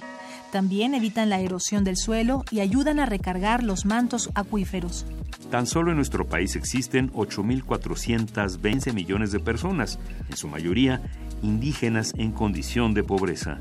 De todas ellas, se estima que solo entre el 3 y el 8% han optado por el manejo forestal comunitario, aunque abundan los ejemplos de experiencias exitosas en comunidades de Oaxaca y Michoacán. Estos cuidados no impiden que los poblados aprovechen los recursos naturales, pues gracias a la asesoría de expertos han logrado regular su explotación para conseguir una cadena de producción exitosa para carpinterías y pequeñas fábricas de resina, sin que estas actividades amenacen a los bosques. Con el mismo compromiso con el que debemos cuidar los bosques, también debemos mirar a los otros ecosistemas de nuestro país, señala Amparo Martínez, directora del Instituto Nacional de Ecología y Cambio Climático. Entre 2013 y 2016, este organismo, gracias a un donativo del Fondo Mundial para el Medio Ambiente, puso en marcha un proyecto de adaptación de tres humedales vulnerables a quedar completamente inundados en 2035. Los humedales son áreas temporal o permanentemente inundadas, como los manglares, pantanos, esteros y lagunas, y por la amplia diversidad de especies que albergan y otros beneficios ambientales, se considera a los humedales como amortiguadores del cambio climático. En todo el planeta, 225 millones de hectáreas corresponden a esta clase de terreno y 8.6 le corresponden al territorio mexicano. Para este proyecto, La piedra angular era un enfoque de adaptación de los habitantes en estas comunidades. De ese modo, acciones como la reforestación y la construcción de chinampas pueden realizarse sin modificar el entorno natural con intervenciones que lo afecten. Por ejemplo, al construir los diques y las chinampas con materiales reciclados o naturales en lugar de cemento y varilla. Así, las comunidades han adaptado como actividades cotidianas la captación de agua de lluvia para potabilizarla, construcción de refugios, instauración de huertos en las escuelas, limpieza y reforestación de manglares, entre otras. Estos dos ejemplos deberían servir lo suficiente para entender que, si bien nuestros esfuerzos son pequeños en comparación a lo que podrían hacer las grandes industrias, muchos cambios individuales significan un cambio enorme en la comunidad que nuestro planeta, al final, lo agradecerá. Esta es una coproducción de Radio UNAM y la Dirección General de Divulgación de la Ciencia de la UNAM, basada en el artículo Contra el Cambio Climático, escrito por Guillermo Cárdenas Guzmán. Si deseas conocer otros ejemplos de acciones para frenar el cambio climático, consulta la revista Cómo ves, la publicación mensual de divulgación científica de la UNAM. Revista Cómo ves. Encuentra la música de primer movimiento día a día en el Spotify de Radio UNAM y agréganos a tus favoritos.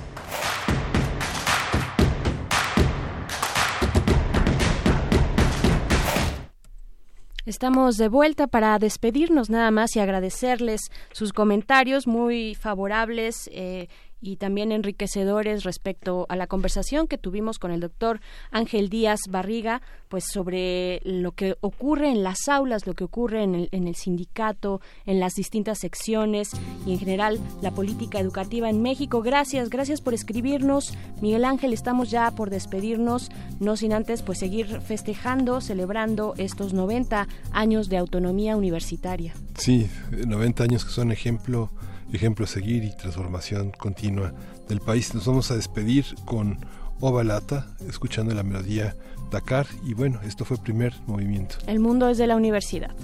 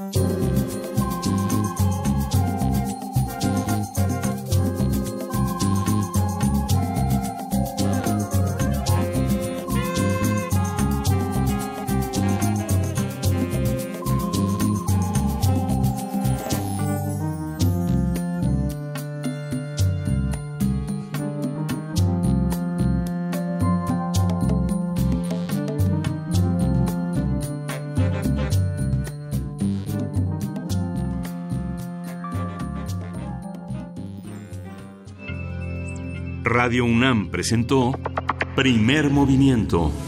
El mundo desde la universidad.